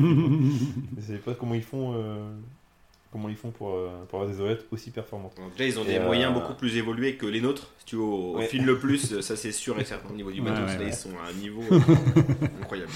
Et du budget. Ouais. Et, euh, et je- voilà, je trouve que c'est sympa ce- ce- cette scène. Tu penses que c'est lui, mais en fait, non, il fait juste répéter. Mais du coup, c'est un bon acteur parce qu'il met de l'émotion dans, dans son jeu. Et euh, moi, j'adore aussi, c'est l'actrice euh, Natasha euh, Mac, euh, McKeown. McLeon, Mac-. Qui, euh, qui joue dans Californication. J'adore cette actrice, je trouve qu'elle a un, un charme. Et, et elle retranscrit super bien dans, dans ses regards avec Jim Carrey euh, quand ils s'enfuient à deux là sur la plage. Et c'est dommage, on la voit pas beaucoup pendant le film, mais voilà. Ouais, mais tu vois, c'est la, force du truc, c'est qu'en quelques plans, euh, bah, Ouais. tu tombes presque amoureux d'elle aussi, toi. Ouais, je trouve que. Alors que l'autre, elle, elle tu arrives vite à la détester, euh, Laura Linney. Ouais, ouais, très vite, ouais. Alors que pourtant, elle fait rien de particulier, quoi. Mais... Ouais, juste cruche et euh, c'est c'est Ouais. Surtout, much, elle- quoi. Elle brise les rêves de son mari systématiquement, quoi. Elle, Ouais, elle- ouais. elle remet en cause son puis- projet au Fidji tout le temps. Et puis Paul Giamatti aussi, je suis content de le voir, j'aime bien. euh, C'est toujours bien de le voir, Paul Giamatti, je trouve. Petit, petit mini-rôle, la petite participation. ouais. Ouais. Ouais. Et mention euh, spéciale aussi à Harry Shearer, qui joue le présentateur télé, qui est euh, Ned Flanders dans Les Simpsons, dont Et on aussi- a déjà parlé. Un acteur en fétiche de Paul Thomas Anderson, Philippe Baker Hall, qui fait le président de la chaîne, qu'on voit euh, à des petits moments. Mais voilà, euh, Jim, qui, qui a un super rôle, je trouve, dans, dans ce film et qui, qui le fait très bien. Ce côté un peu. euh, ex- enfin, la joie de vivre et en même temps euh, ses contradictions. Et, et il le fait très bien, notamment quand il dit bonjour à ses voisins. Ah et ouais. comme à la, tout à la fin Mm. du film, en, se- en se braquant un peu sur le côté, en faisant euh, un scène de la main et son sourire un peu, un peu bébête, bah c'est du Jim Carrey. Et ce que je disais avec ma femme quand on a vu le film, c'est que tu oublies que c'est Jim Carrey dans le film. Tu te dis c'est Truman, c'est pas Jim Carrey. Et je trouve que ça c'est une force quand t'as un acteur, t'arrives pourtant euh, à la tête de Jim Carrey, il est quand même, euh, mais il est quand même très reconnaissable. Et là dans le film, tu, il s'efface au profit de Truman, je trouve. Et, Ed- pour revenir sur Ed Harris, en fait, c'est pas Ed Harris, c'est Bernard Laporte dans le film. Truman, Truman. Allô, Wally Les appuis, les appuis. En fait, ça aurait dû être un ballon de rugby au lieu de la lune euh, artificielle. Truman, tu peux sélectionner au 15 de France? Et voilà, une nouvelle corde. euh, Nouvelle Non, je- je imitation. l'ai- euh, non, c'est pas vrai. Je, l'ai pas, je, je la tiens pas. Là. Je l'ai je l'ai sortie comme ça. J'aurais dû la préparer avant. C'est ça. Bon, allez, continuez là. Euh, je trouve que c'est la, transition parfaite en fait pour euh, Jim Carrey. Euh, parce qu'il est, il est quand même parfois à la limite encore de la grimace sur certains, sur certains points. Et, justement, il, est, il fait vraiment la transition entre bah, le, comique qui fait tout le temps des grimaces à l'acteur qui va faire d'autres choses. Qui va pas faire que des bonnes choses, mais qui va faire d'autres choses aussi. Là, c'est fait euh, parce que son personnage, il est justement dans un monde un petit peu où tout le monde se parle comme ça. Donc euh, lui, Ouais, euh, c'est ça. il, il- il- il reproduit ce qui, ce qui, ce qui l'entoure hein, dans toutes ses réactions, la façon de dire bonjour. Même à un moment donné, lorsqu'il tourne un petit peu fou, lorsqu'il voit une voiture passer sans arrêt au même endroit et qu'il dit à sa femme de monter dans sa voiture pour constater. Et il dit, un- il dit, un- il dit un peu ma boule, il revoit un petit peu les grimaces qu'on peut, qu'on peut lui voir faire Ouais, dans- c'est ça. C'est dans vrai. différents films. c'est ça. Mais c'est. Comparé à Ventura, il est, il est, il est bien cadré. Quoi. On sent qu'il a évolué. Alors peut-être qu'il a ce qui est comparable. Peut-être qu'au départ, il s'est pointé comme dans les Ventura avec une énergie de dingue. Et il, il a mis un coup de taser à Paul, euh, Peter tu te calmes maintenant. Non, ouais, Jim Carrey, pour le coup, euh, c'est un, c'est un- un de ses meilleurs rôles. Pour moi, personnellement, euh, il est vraiment très très bien. Il, est, il y a un peu de folie, mais il y a surtout beaucoup de sobriété. Et, et voilà, il le tient très bien. Tout à fait. Bon, vous avez enfin, c'est bon, on peut passer à The Majestic du Oui, coup. oui. Ouais. Ah oui. Ah oui, c'est majestique. Ah The oui, Majestic. oui, oui, oui, oui. J'adore le casting.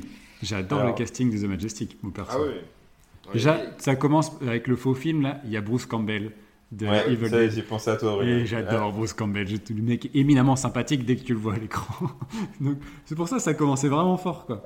Il y a cool, il y a Bruce Campbell et tout. Bon, après c'est c'est autre chose, mais bon, je trouve que le casting se, se tient bien hein, au-delà de. Et puis, et puis c'est les visages connus de chez euh, Darabont. Tu le disais, il y avait Ah bah euh, ouais. donc, il y a Jeffrey DeMoon. euh, Il y a Notamment, Laurie ouais. Holden euh, qui était aussi euh, qui, qui sera aussi sur The Mist, qui sera sur euh, sur The Walking Dead. Donc oui oui c'est Il y a James. Whitmore qui est le petit vieux là, qu'on- qui d'ailleurs qui se suicide Ouais. dans les évadés.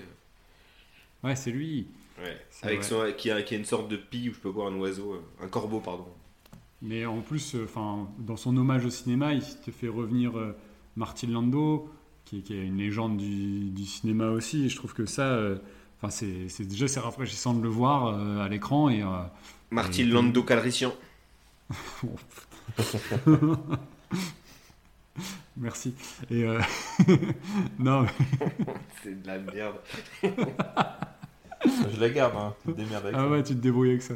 Non, mais euh, au-delà de ça, je, je trouve que trouve que c'est chouette de, de l'avoir dans le film et euh, il va bien avec le côté bon sentiment aussi du truc. Ah, euh. oh, putain, j'ai trouvé. Oh, euh, il- il est il m'a tout- gonflé dans le film. Ah, il est, toujours sa bouche à béa, là. Euh, euh, on dirait qu'il a du mal à respirer. mais il fait Ah, penser à André Dussolier. Vraiment. Ah, je l'ai trouvé fatigué et fatigant, euh, Martin Landau, dans, dans le film. Ouais, c'est une légende. Ouais, pff, il m'a cassé les couilles. Euh, il je il m'a gonflé. Euh, Non, moi j'ai bien aimé, c'est euh, le, le gars qui tient le, le Majestic, là, le, le concierge. Ah, tu- qui ressemble à un morse. Avec ses moustaches trop longues.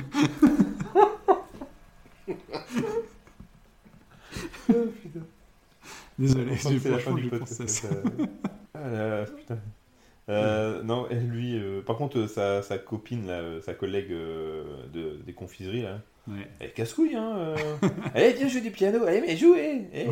Ah, le moment de malaise, j'avais oublié. Ah, Genre, Attends, c'est quoi alors- Lorsqu'il doit faire du piano et puis il se met à faire un truc. euh, je pense que c'est un de- village, de blues, ils savent pas trop qu'est-ce que c'est l'amnésie. Ah oui. Ouais, non, tout le monde ça, dit Eh, tu te rappelles Bah non, je viens de vous dire, j'ai perdu la mémoire. ouais, mais tu te rappelles quand même Et la vieille, la vieille, la vieille, elle lui dit de faire un truc genre Eric Satie et elle, elle lui, il lui envoie un truc un peu plus, un peu plus moderne. Ah bah, ça il, et il joue Johnny B. Good, quoi, tu Ouais, vois. ouais. Elle, elle veut, le- elle veut limite le frapper, lui mettre des petites, euh, des petites, des petites nuquettes comme ça, mais elle est folle. Ouais. c'est ça. Aucune tolérance pour l'amnésie. Le moment de malaise, allez, mais viens jouer devant tout le monde. Et je, oh, je suis amnésique, je suis pas censé me rappeler que je sais jouer du piano. Ouais. Mais euh, bref, oui, la petite, la, petite, euh, la petite dame qui est pas très sympathique. euh. Mais le reste, ouais. moi j'aime plutôt bien. Je trouve que le. Et Le tout, reste du ouais. casting se tient. tout le monde rigole casting, alors c'est extrêmement malaisant. ouais. Enfin, dans, Ouais, le public, ah, on s'amuse bien. Non, non, on est terrifié de, on est, on est horrifié de ce qui se passe. Il y a une scène que j'ai trouvée, mais là en fait ils, sont, ils étaient vraiment en roue libre. Euh, T'as Jim Carrey et Laurie euh, Oden qui, euh, quand ils sont au, au phare, quand ils, ils arrivent au phare et il y a un plan où ils vont courir vers le phare et ils courent comme deux ados attardés en levant les bras et les, et les jambes là quand ils courent. C'est quoi ouais. ça? Il y a, Le jeu d'acteur il était où là C'est bon? Viens on va Ouais, c'est on dirait genre, tu sais, le truc de George Lucas là, dans l'épisode 2 là, où il se roule dans l'herbe avec Aiden Christensen et Nathalie Portman. Une des pires scènes d'ailleurs de l'histoire des Star Wars. Si- mais mais, euh, sinon, voilà, les, les acteurs jouent pas, jouent pas trop mal. Moi, je, Martin Landau, moi j'ai bien, j'ai plutôt bien aimé sa, sa performance. Euh, Ouais, non, je te dis, oui, vraiment gros. je je l'ai préféré, je l'ai préféré dans Ed Wood, bien sûr, hein, mais. Ouais. euh, autre chose. ouais, c'était autre Tout à fait. Et, et Jim, je trouve que euh, au début du film, en fait, tu le trouves détestable. En fait, tu sais, quand on a son gros, le gros plan sur lui, pendant que les exécutifs parlent et disent que ah, pour le scénario, ce serait mieux euh, niveau émotionnel de mettre un chien, etc.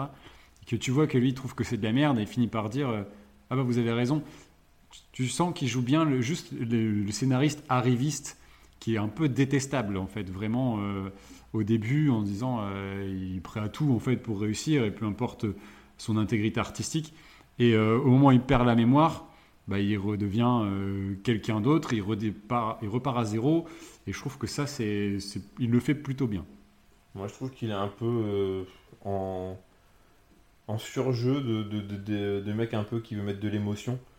Et euh, euh, je l'ai trouvé pas vraiment crédible en fait. Comme euh, ma femme m'a dit aussi dans, le- dans le film, c'est que t'as un moment, t'as l'impression qu'il va sortir une grimace. Juste pour essayer de, d'un peu décoincer son visage, quoi. Il y, a un, il y a un truc qui va pas. Ah non, Et puis, trouve- euh, on sent qu'à la fin, il veut, euh, il veut avoir son Oscar euh, pour plus tard, quoi, de la scène du, du procès. comment euh, tu peux avoir une scène de, de Oscar avec n'y cette scène-là il y a aucune crédibilité. Il, a, il met aucun, il y a aucun sentiment dans, dans son, et aucune conviction dans, dans son plaidoyer là. Et, Ah, c'est euh, pas du bon Moretti, Voilà, hein, putain. non, par contre, il y a, il y a- il y a de l'émotion lorsqu'il retrouve la mémoire dans, dans- dans le cinéma, lorsqu'il y a une projection. Là, Où là, là, je- il a une sorte de Oui, montée quand de il voit, il, voit le- il voit son nom sur l'affiche, bah, le moment Oui, où son, c'est vrai, son ouais. faux père meurt. la- la prise de conscience, Ouais. là, euh, ah, ça, j'ai trouvé, euh, j'ai trouvé vraiment saisissant. là. Il, est, vrai. il est bon, lui, je peux pas, tu peux pas l'enlever. Quoi, et- Ouais, ouais c'est mitigé quand même. hein. Mais c'est marrant parce qu'en fait, euh, je, me suis- je fais un parallèle avec un autre épisode, euh, bah, un, un des premiers de la saison 1. Euh, ça- je rapprocherais vraiment un peu ce film de euh, Meurtre à Alcatraz. Cette volonté de vouloir faire un film euh, à Oui. Oscar et de le planter complètement en fait. Avec Kevin Bacon, euh, C'est ça qui fait un peu Simple en Jack. surjeu. euh, ouais. Un peu en Et- surjeu, il était en roue libre complet. Kevin. non mais vraiment euh, c'est plus euh, voilà ils ils te mettent euh, ils te mettent les violons ils te mettent le côté euh, Hollywood euh, Et Hollywood puis- à fond de balle et, Et le puis, je, quoi je sais pas si vous vous rappelez, c'est aussi une scène de procès à la fin avec un plaidoyer, mais ridicule, euh, quasiment au même niveau que celui qu'on vient de voir là. Avec une défense incroyable. C'est vrai, ouais. Bah, je pense qu'il est encore pire hein, celui-là Celui Euh, d'Alcatraz il sort de nulle part. non celui Non, non, de celui Ah ouais, non, celui non. celui Mais de Majestic celui d'Alcatraz, il était quand même joli, mais ouais, celui de la, la- la- la défense Trimble, on s'en souviendra, putain. c'est- ça restera dans les, dans les années Je pense que dans les. les- les- les- la- je vais demander- J'ai une copine avocate, là, bah, Roxane, qui nous écoute. Euh, je vais lui en parler, se trouve, elle connaît. hein. peut-être peut-être on lui posera la question aïe aïe aïe Euh, Allez, dernier film. Dernier film, euh, c'est Eternal Sunshine. avec comment s'appelle cette actrice blonde déjà euh, Alex tu peux nous Kristen Durst, un groupe Limp Bizkit, je crois. c'est- Quand, quand tu dis son nom, j'ai l'impression que tu lui mets un, nez, un gros tacle par derrière. tu sais, tu ramasses tout, quoi. Je t'aime pas. Voilà. Et en fait, ce que j'ai bien aimé, c'est le. Comme on m'avait dit au début du podcast, c'est le, le contre-pied euh, pris. Et d'ailleurs, c'est ce qu'elle disait, euh, Kate Winslet, dans, dans une interview. C'est que euh, d'habitude, normalement, c'est Jim Carrey qui fait le rôle du foufou et qu'elle, elle est plutôt sur la réserve. Mm. Et que là, ils ont inversé, inversé les rôles. Elle devait avoir ce côté extravagant, ce côté. ce côté un peu ouais, il déjanté. fallait qu'elle surcompense quoi C'est ça. Et que Jim Carrey, pour le coup, ben non, il est absolument pas drôle, il est dépressif dans le film. Et, euh, et je trouve ça vraiment bien, bien foutu, le fait que, ben ouais, ça change. Et Kate Winslet, t'arrives à la détester. Je trouve qu'elle est vraiment côté un peu euh, cringe, euh, meuf un peu trop engageante dès le début dans le train là quand le film commence. Euh, tu calmes-toi. euh, et puis la réflexion qu'elle lui fait au restaurant sur les poils, sur le savon là. Non mais ça va, on- Ouais. on peut manger tranquille dans ce resto là. Elle, elle tient très très bien son rôle de, de fille paumée qui, euh, qui se cherche et, et qui se met sous une carapace en, Hmm. en exagérant un peu sa, sa manière de faire. Et puis il y a Avec aussi, y a de aussi- cheveux y a et aussi tout ça, leur, euh. leur différence d'âge qui est quand même bien retranscrit aussi. Ouais. Euh, parce qu'il y a ça, il y a 40 ans, elle en a 26-27. euh, Ah bon? Ah ouais, moi, j'ai pas. J'avais même pas fait gaffe parce que je trouve que il- ça se voit pas en fait la différence d'âge entre. ah oui. Ah, Je sais pas, j'ai pas ressenti. euh, C'est sur deux trois scènes où tu dis ouais, il a quand même un petit coup de vieux comparé. euh, Bah, ouais. même tu, tu vois, tu vois qu'il est, il- enfin, il, il, enfin, sortent pas dans les mêmes endroits, ils ont pas forcément les mêmes. euh, Oui, oui, Ouais, ça, c'est une occupation, différence, euh, ouais, ouais, c'est sûr. ils ont 12 Bah, quand, 13 ans elle dit, euh, quand il dit euh, tu t'es encore barré, euh, tu vas encore aller en, so- en soirée euh, pour te taper des mecs et tout ça, euh, que lui il aime bien squatter chez lui, euh, c'est pas du tout la même manière de, de- de voir les choses. Après les autres acteurs, euh, Kristen Bon, je vais le dire. euh, Kirsten Dunst. la Kirsten Dunst, euh, j'arriverai pas. hein. Elle, euh, je la trouve mauvaise dans le film. Je sais pas, je trouve qu'un côté niais. euh, qui fume des joints, mais elle est pas crédible dans, dans, dans son rôle. Je sais pas, il y a un truc qui, qui m'agace. Oh, je crois que tu l'aimes pas de base, non C'est pas ça? Peut-être aussi, ouais. Attends, elle est bien dans Small Soldiers. Ouais, mais t'es plus jeune. Moi, je l'aime bien, moi, Ouais. dans euh, les, les Spider-Man. C'est vrai, c'est vrai que c'est. Si. c'est- Si, euh, c'est vraiment bonne, la, euh, la, girl, la girl next door, accessible, et puis un peu sympa. euh, voilà. Euh, Euh, donc, Après, ouais, Marc Ruffalo. Ruffalo en mode geek. euh, Ouais, il n'y a rien à porter. Et son... De toute façon, son personnage, il est assez, euh, assez ouais, fade. Quoi. Il y a, ouais, il y a pas c'est- grand-chose c'est à- sa à fonction hein, de, de jouer au geek. euh, que- qui Et Elijah Wood aussi, qui est un peu, un peu con. euh, un peu con, un peu Ouais, connard, ouais, qui, bah, le, il joue- qui le transcrit bien. Typiquement, le, le, le, petit jeune euh, qui, qui est un peu, un peu trop euh, excité, qui pique des petites culottes euh, de- aux, aux filles qu'il ne connaît pas. euh, il est, ouais, bon, il est, il est- moi j'aime bien. Je trouve que c'est un, c'est un acteur que j'aime beaucoup, euh, que je trouve sympathique à voir jouer, et qui en plus a, a aujourd'hui une carrière qui m'intéresse au plus haut point, parce qu'il a ouvert une boîte de, de production axée sur les films de genre, et, et il fait des trucs vraiment intéressants. Mais euh, du coup, là, dans le film, euh, il était encore jeune et je trouve qu'il est, euh, il est- il est bien pour le, pour le peu qu'on voit. Quoi, tu vois. Ouais. Pareil, en fait, c'est le cas pour tout le casting. Même Tom Wilkinson, qui fait le médecin, euh, ouais, Ouais. il, fait, il, Ouais. fait, il fait le médecin. quoi. Enfin, En fait, c'est ça, ils font leur rôle et puis voilà. quoi. Ouais. Ouais, ils, font Alors le tra- que- ils font le travail, ils sont là à l'heure, ils repartent à l'heure. Vraiment, quoi. C'est, euh, ni plus ni moins, quoi. c'est le minimum syndical. Ouais, Alors, c'est ça. Ils le font bien, mais il n'y a pas de, de, fou, de folie. Quoi. non, parce que Non, si t'avais ça. mis Christian Clavier, par exemple, par exemple, hein, la- Au pif, au pif comme ça, quoi. Non. Mais Jim, il est hyper effacé et euh, je sais pas, il. Ah, moi, je trouve qu'il est très très bon dans son rôle de, de, de mec paumé et, euh, et effacé en fait. Il y a une Ouais. scène qui, m'a, qui, m'a, qui me plaît aussi de, de lui dans le film, c'est quand il est en- enfant et qu'on voit un enfant euh, éclater un oiseau dans une brouette. Et après, il repart en tant qu'adulte avec son déguisement de super-héros, là en train de pleurer. Elle est vachement touchante cette, cette scène. Et Il y a vraiment une. euh, Même quand Ouais, il ouais. est enfant, quand il est en pyjama, qui veut ouvrir le frigo, euh, qui se cache sous le. sous il le table. fait bien, le, le côté un peu bébé. euh, Ouais, là ça Il- marche. C'est vrai. Là, ça marche bien, ouais. Je trouve qu'il est, il est juste aussi dans ce film. Et il y a un truc que j'ai pas parlé et euh, qui m'a interpellé donc, quand j'ai vu les films. Jim Carrey, dans tous les films dont on a parlé, il faut qu'il y ait un truc avec de l'eau, il tombe dans l'eau. Dans Food Irene, à la fin, il tombe dans la rivière. Dans The Mask, au début, il tombe dans l'eau pour récupérer le masque. Mhm. Dans Ace Ventura, il va dans la piscine pour le- l'hommage Ouais. à euh, machin. Euh, dans Truman Show, il y a la scène du bateau. Ouais. Dans Eternal Sunshine, il y a la scène de la noyade dans l'évier. Et dans The Majestic, il y a l'accident dans, dans, la, dans la rivière. Il y a un truc, à chaque fois, je pense qu'il y a un, il y a un côté, euh, il doit mettre à chaque fois, un- ça doit Il va C'est ce qu'on appelle dans les contrats la clause hydraulique. C'est euh, obligatoirement, il faut qu'il y ait de l'eau pour euh, faire le film. Quoi. C'est, euh, c'est marrant, il y a des trucs comme ça. hein. Par exemple, dans tous les films de Danny Boone, bah, faut que ce soit de la merde. et ben, c'est une, constante et euh, tu vois, et le mec s'y tient. hein. Tiens, d'ailleurs, là, tu sera pas ramènes ma- pas Christian Ce Clavier. sera pas ma reco hein, d'ailleurs ce soir, hein, le film de Danny Boone, euh, je viens vous le dire. Ah oui, Tu l'as sur vu Netflix. Non, j'ai vu la bande-annonce, j'ai fait ouh, j'ai fait- j'ai vomi deux fois et puis j'ai. non, non, c'est vrai. On passe à J'aime pas je, venais de voir en plus de Majestic, je vais pas m'enfiler euh, un film de Danny Boone. Euh, ouais. Et alors, du coup, je me pose la question, mais peut-être qu'on va, en- on va en parler après. Mais est-ce que euh, quelque part, je trouve que dans ce film-là, c'est le film où on aurait pu le plus facilement remplacer Jim Carrey par quelqu'un d'autre. À la base, c'était Nicolas Cage qui était présenté. Oh, oh. Et Quoi, ça aurait info, été, Pour faire quelque chose. Ouais. Ah, ça aurait été mortel. Peut-être trop incontrôlable. Et puis surtout, pas Michel Gondry compatible. Je pense que là, il y a. Oh, pourquoi? Il tourne avec n'importe qui, hein, Nicolas. Ouais, mais il est un peu, un peu fougueux quand même, la bestiole. C'est, Non, je, je- je pense Je que pas. Jim Carrey peut peut-être un peu plus flexible et plus, de, plus demandeur de ce type de rôle, à l'époque du moins, que Nicolas Cage l'était. Je pense que Nicolas Cage à l'époque c'était cocaïne et tout, euh, c'était une moto incontrôlable quoi. Ah bah c'était, c'était, c'était d'ailleurs euh, le Ghost Rider. Ouais, Ouais, vois. ça, c'est- ça aurait été bien vu. film, il se serait, il, capoté se, il se direct. serait pointé avec des fauches, avec des nouveaux implants capillaires incroyables. Bon bref, il aurait pété un, pété un steak.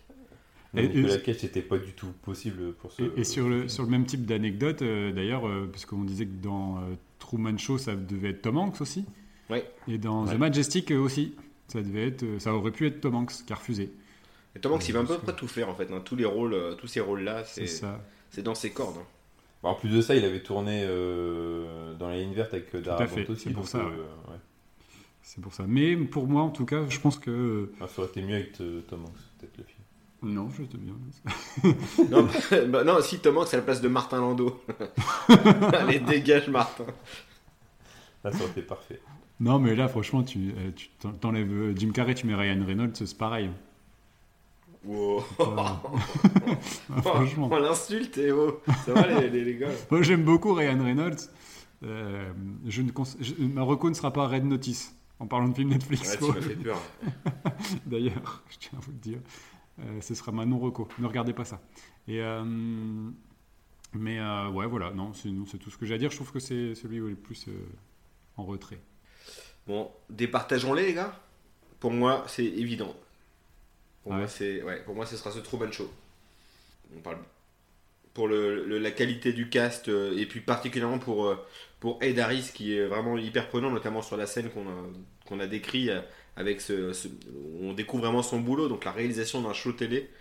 Euh, et puis euh, évidemment Jim Carrey avec les différentes émotions par lesquelles il passe et puis l'émotion finale qui moi m'a envoyé les larmes. Comme à chaque fois, hein. je vous dis, ça fait peut-être 15 fois que je le vois, à chaque fois je, je, suis, euh, je suis pris. Je te rejoins. Je pas de plus à dire. C'est Truman Ouais. Show. Bon, euh, du coup, c'est Truman Show qui gagne. Du coup, je vais mettre le point à The Majestic. Pour Parce James que j'ai quand même envie qu'il ait un, un- un petit peu de, de- de reconnaissance. Parce que malgré tout, les acteurs sont bons et que euh, je j'étais content de voir euh, Martin Landau. Euh, je trouve que le couple Jim Carrey, Laurie Holden, ça fonctionne. Voilà. Euh, c'est un petit point d'honneur, on va dire. Vous voyez, c'est pas. Mais, euh, mais je, je- je suis tout à fait Un d'accord bon avec ce que point. vous avez un dit. bon- Une image. C'est ça. Non, mais en tout cas, à nos auditeurs, hein, si vous voulez voir des scènes euh, qui vous font frissonner, euh, mais pas de plaisir, mais de, de gêne, euh, ce film-là, il y, en a- y en a- il y en a il y en a un paquet, putain. Il y a quelques scènes, j'avoue. Ça vaut le détour quand même. Ouais. Voilà, si vous êtes un peu curieux. Euh, du coup, Vous ça avez fait deux heures et demie à perdre. C'est ça aussi. Bah, bah, franchement, entre perdre 2h30 sur Red Notice ou sur, euh, sur The Majestic, Ouais, je pense qu'il y a plus de cinéma dans The Majestic. il y a plus de. Exactement. Et on prend beaucoup moins quand même le, le public pour des cons que, que dans Red Notice. Bref, ce n'est pas le sujet. Euh, ça fait deux points pour Truman Show. Putain, et ça balance. Ouh là là, les, les gros. Oh là là. Netflix. Putain, grave. Non, mais il faut vraiment, il faut vraiment qu'on fasse un sujet sur euh, Netflix. Il y a un vrai problème Netflix. hein. Il y a un vrai problème d'aseptisation. De... C'est terrible, terrible. Euh, donc on a deux points pour Truman Show et un point pour Eternal Sunshine. Il nous reste une catégorie bonus. Une- Mais Pierrot, la catégorie bonus, laquelle est-elle? Alors, si je, si je ne me trompe pas, euh, on va devoir déterminer euh, dans quel film euh, Jim Carrey est le plus émouvant. Ah oui, C'est parce ça. qu'on avait fait dans le premier épisode euh, la, la meilleure grimace, donc le côté Ouais. axé comédie. Donc Plus- là, la plus grosse, la, la plus chialade, ouais, le plus, le plus la plus grosse chialade. Ouais. Euh, bah, je, je vais me répéter encore une fois, c'est ce ce Truman Show qui me, qui me fait tirer les, les larmes. Euh, pas du tout en plus. Par, Eternal Sunshine par exemple, moi j'ai pas spécialement les larmes, j'ai un peu d'émotion, mais euh, je, je me console très vite. Alors que Truman Show, il me- il me- je reste dans mon siège encore 5-10 minutes derrière. Quoi. Très bizarre d'ailleurs comme, euh, comme réaction après avoir vu un film chez soi. Donc voilà, pour moi c'est encore, une fois ce Truman Show, c'est là que je le trouve vraiment le plus, le plus saisissant. Pour moi, ça sera euh, Eternal Sunshine. et, euh, c'est la scène où euh, le film commence, euh, où il est dans sa voiture en train de pleurer avec la chanson euh, de, de Beck, la reprise de- des Corgis. Euh, Corkis c'est- des, ouais, Référence à la série Corky ou? C'est ça, ouais. je Ah d'accord, ok. Non mais il faut m'expliquer vos vannes hein, maintenant. il va falloir un mode d'emploi. Et non, ouais, cette scène avec la musique, bon, allez, c'est bon. euh, elle me refait remonter plein d'émotions et, et voilà, cette, ce, ce passage-là d'Eternal Sunshine, euh, j'ai les larmichettes à chaque fois. Ah, donc la, la scène de- d'ouverture du générique euh, après 20 minutes Ouais. de film, c'est ça? Ouais. Ah, Tu vois, moi ça m'a pas marqué du tout parce qu'en fait, euh, du coup à ce moment-là, tu sais pas ce qui s'est passé et euh, Ouais, c'est comprends peut-être pas. aussi parce que du coup, le film, je l'ai vu. ouais, c'est ça. Et allez, Alex, et- espèce de fragile. Non, en plus, je l'ai dit, dans Eternal Sunshine, il, a. Il me. Vraiment, je trouve trop effacé et plus remplaçable que, que, que, dans les autres. Euh, je pourrais mettre le point à The Majestic, mais, mais en fait, euh, la scène de fin plombe tellement, tellement le reste que c'est même pas la peine. Et donc, non, il faut, faut être un peu, un peu sérieux. En fait, on va faire un épisode encore une fois tarte à la crème, mais Truman Show, euh, ouais, il est au-dessus de tout, quoi. Et, euh, et justement, ce côté, euh, euh, finalement, tu arrives à avoir de la pitié pour lui en même temps qu'il te procure. Je vais attendre que mon chien ait fini de se gratter. Je, on t'arrive à avoir de il, la a, il a pitié. des chaussures, ton chien? Franchement, je me pose la question. J'ai pas mis des bottes. hein. ah qui fait du bruit. Ouais, donc je disais, justement, où tu arrives à avoir cette. euh, il, te file des émotions pendant tout le film, de, de toutes sortes, parce qu'il te fait rire, et en même temps, euh, ben, tu le sens piégé, et. euh, et, du coup, bah ouais, vers la fin, quand tu sens qu'il arri- il arrive à, à sortir, ça y est, et il prend tout le monde de revers en faisant son salut qu'il fait tous les jours. Enfin, il arrive à faire passer beaucoup d'émotions et, euh, et en même temps, ben, tu arrives à avoir cette pitié pour lui, enfin cette pitié, cette, cette empathie et, Ouais, euh, ouais. et du coup, ben, ça, ouais, il le fait bien, il est, il est parfait. Alors lui il est parfait, en plus il est boosté par les, euh, l'alternance avec le, le spectateur, donc euh, les différents spectateurs, l'un dans sa Ouais. mémoire, le, le bar. Ça, ça décuple l'émotion du- de la scène finale, je trouve. Mm. Exact, c'est vrai. Et puis son, son au revoir, euh, et si on vous vous revoit pas, bonne journée, Ouais. c'est comme s'il faisait un gros fuck en fait. C'est ça. C'est vraiment le même truc quoi. C'est il, me laisse une petite crotte sur le nez là. ouais.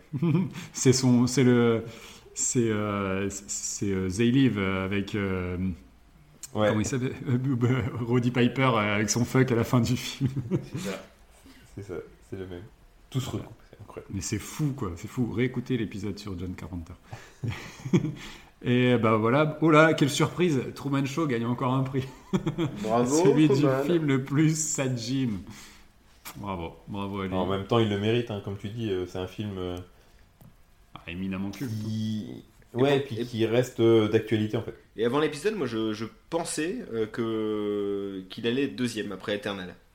Ouais, moi aussi. Parce que Eternal, il y a tellement gagné. une réputation voilà, de, de chef-d'œuvre absolu que Truman Show n'a pas, hein, euh, clairement. Euh, Ah bon? Ah, bon, tu vois, j'aurais dit le contraire. Enfin, euh, Bah, pour moi, euh, Truman Show a une- plus. une- unanimement, Bah, c'est les gens euh, Eternal. Sunshine, euh, tout, unanimement salué, les Oscars, tout ça.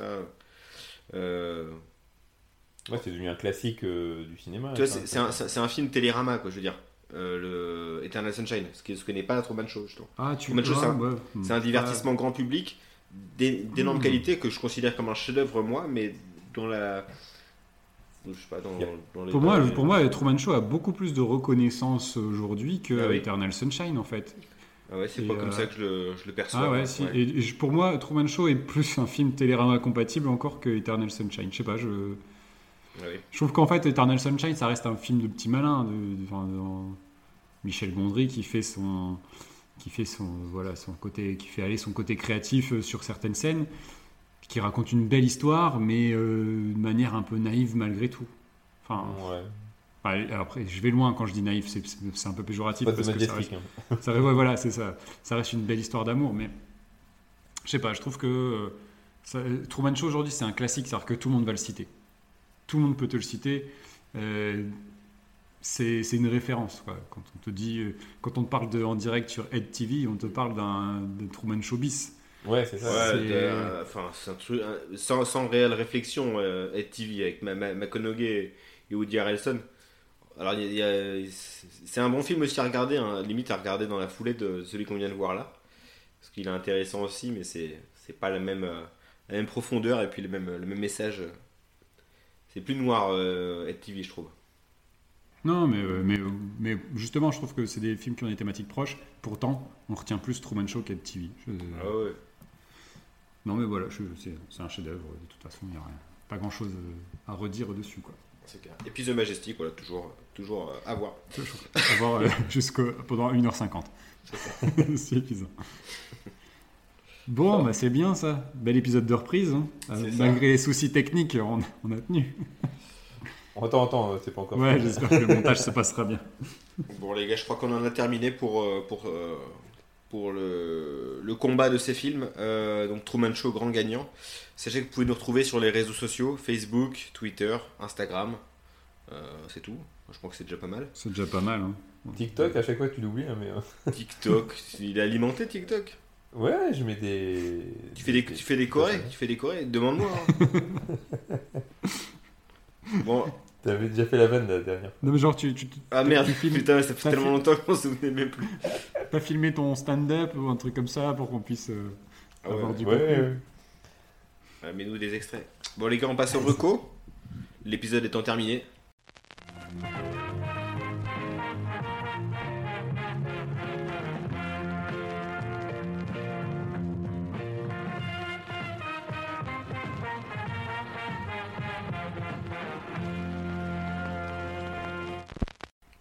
Je Alex, il veut commencer. finir. Ah, tu veux commencer avec tes 18 000 recos? Ouais, non, j'en vais qu'une. et Je les garde les autres pour plus tard parce que. Ouais, mais tu vas faire terminer. une reco avec une reco cachée dedans. On te connaît. Un Non, petit non, peu. non. Je vais faire une reco, c'est un- une série net, euh, pas Netflix du coup, une série euh, Disney Plus qui s'appelle Dopsic. C'est avec euh, Julien Lepers, Ça, Non, ça commence déconne. bien. avec Michael Keaton. Putain, j'ai- là j'ai dit mais c'est c'est quand, c'est où, ça passe quand? Non. non, c'est avec Michael Keaton et, euh, et d'autres acteurs. Ah, dont donc Julien. Lepers. Ok, j'ai compris. Voilà, euh, petite blague qui va tomber complètement à l'eau. allez.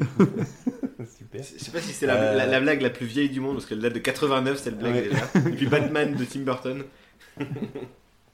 Surtout, on n'a plus rien à voir en plus les deux. mais- Euh, donc, euh, Dopsic, qu'est-ce que ça raconte? C'est euh, euh, Une, série documentaire. Ouais, c'est ouais, c'est un- justement, c'est c'est une mini-série de 8 ou 9 épisodes, je crois. Pour l'instant, euh, à l'heure où on enregistre, le cinquième vient de sortir. Euh, ça raconte l'histoire de l'histoire vraie des, de l'oxycotine, l'oxycotin, qui est un médicament qui a été créé par la société euh, Purdue Rachel Pharma. Ticotin.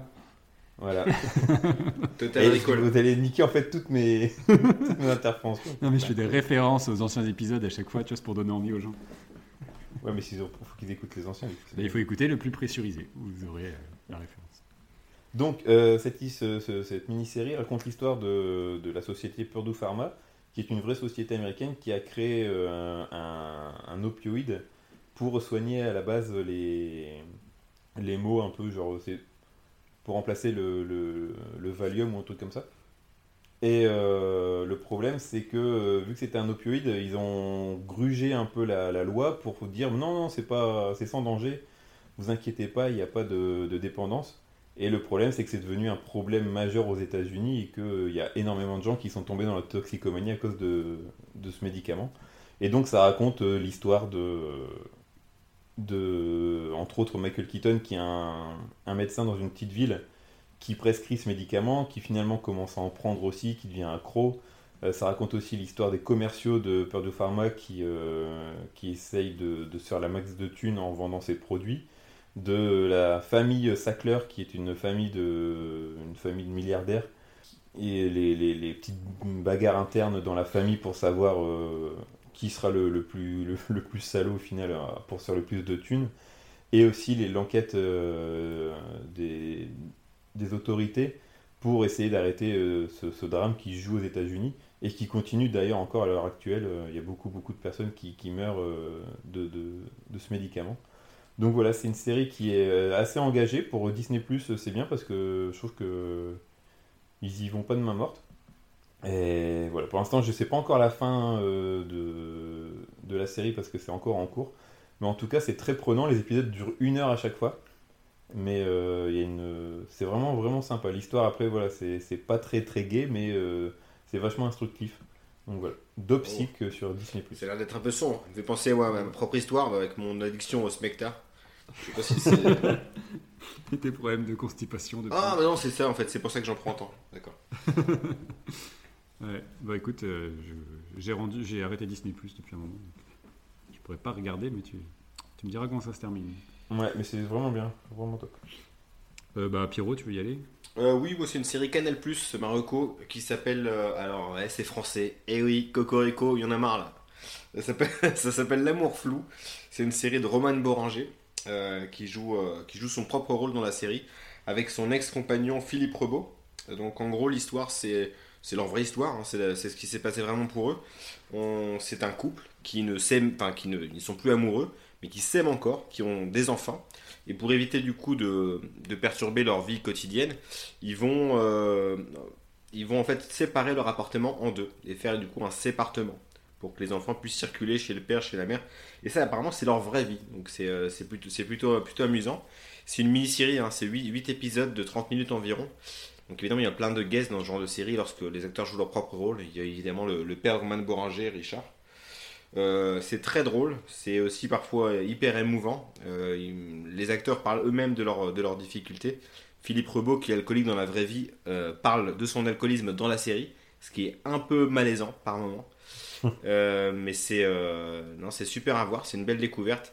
Alors c'est très bobo, hein, c'est Roman Boranger, donc évidemment c'est les gens qui sont très à gauche et, et euh, parfois un peu voilà c'est leur, leur, leur goût, enfin leur politique, politiquement en tout cas c'est c'est très marqué. C'est caricatural un peu peut-être alors.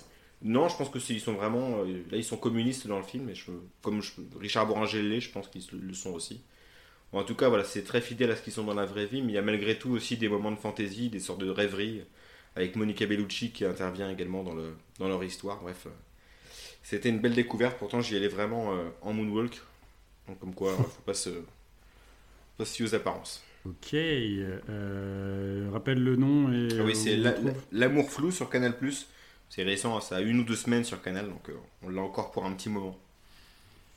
Ok, euh, bah moi avec tout ça, je sors à peine la tête de l'eau, donc j'ai pas eu le temps de voir grand chose d'intéressant.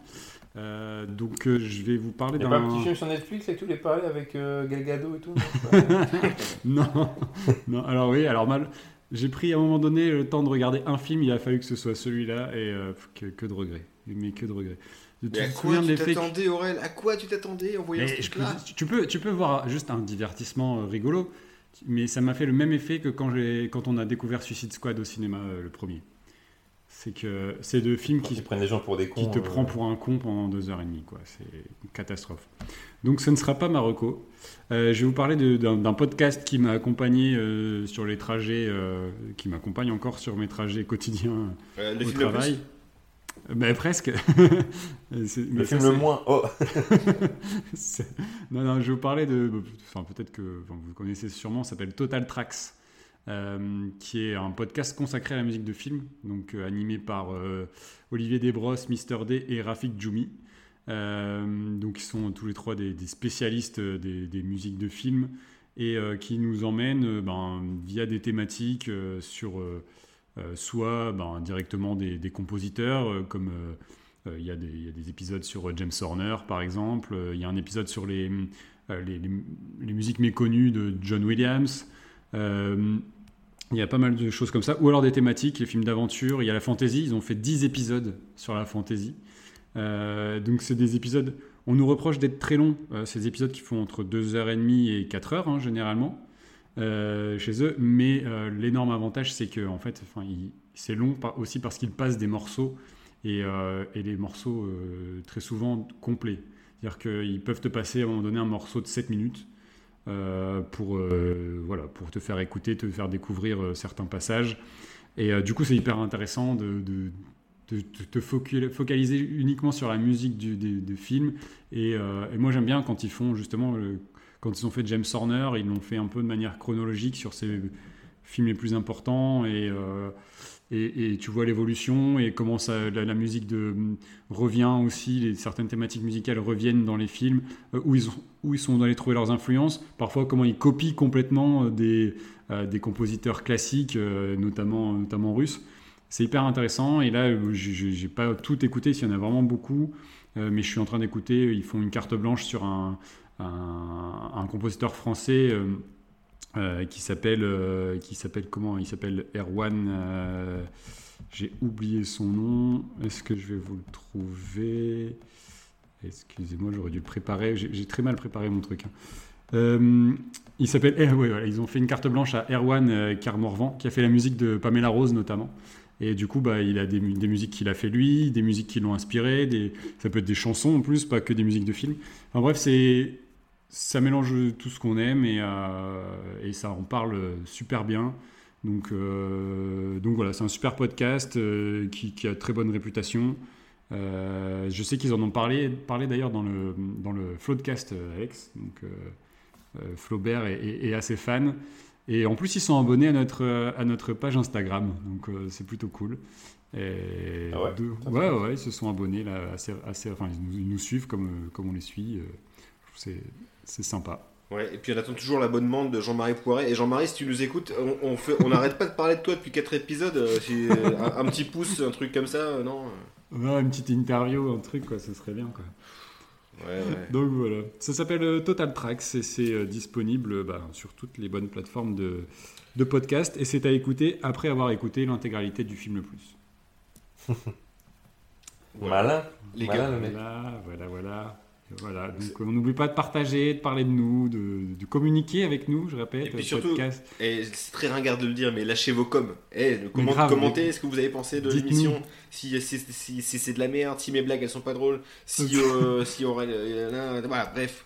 Insultez-nous, insultez, insultez. Alex, n'hésitez pas quoi. Il faudrait faire un skyblog. De lâcher les coms, là, ça m'a fait penser à ça. Bah ouais, c'est pour ça que je dis que c'est- c'est c'est- c'est un peu ringard. Quoi. Voilà, C'est bon, en, tout, en tout cas, l'émission est terminée. On se retrouve du coup dans deux semaines Ouais, ça y est, on reprend un rythme normal. euh, avec un nouveau thème, trois nouveaux films et les trois mêmes mecs pour vous en parler. À dans deux semaines. Ciao. Et ciao, bye. Salut.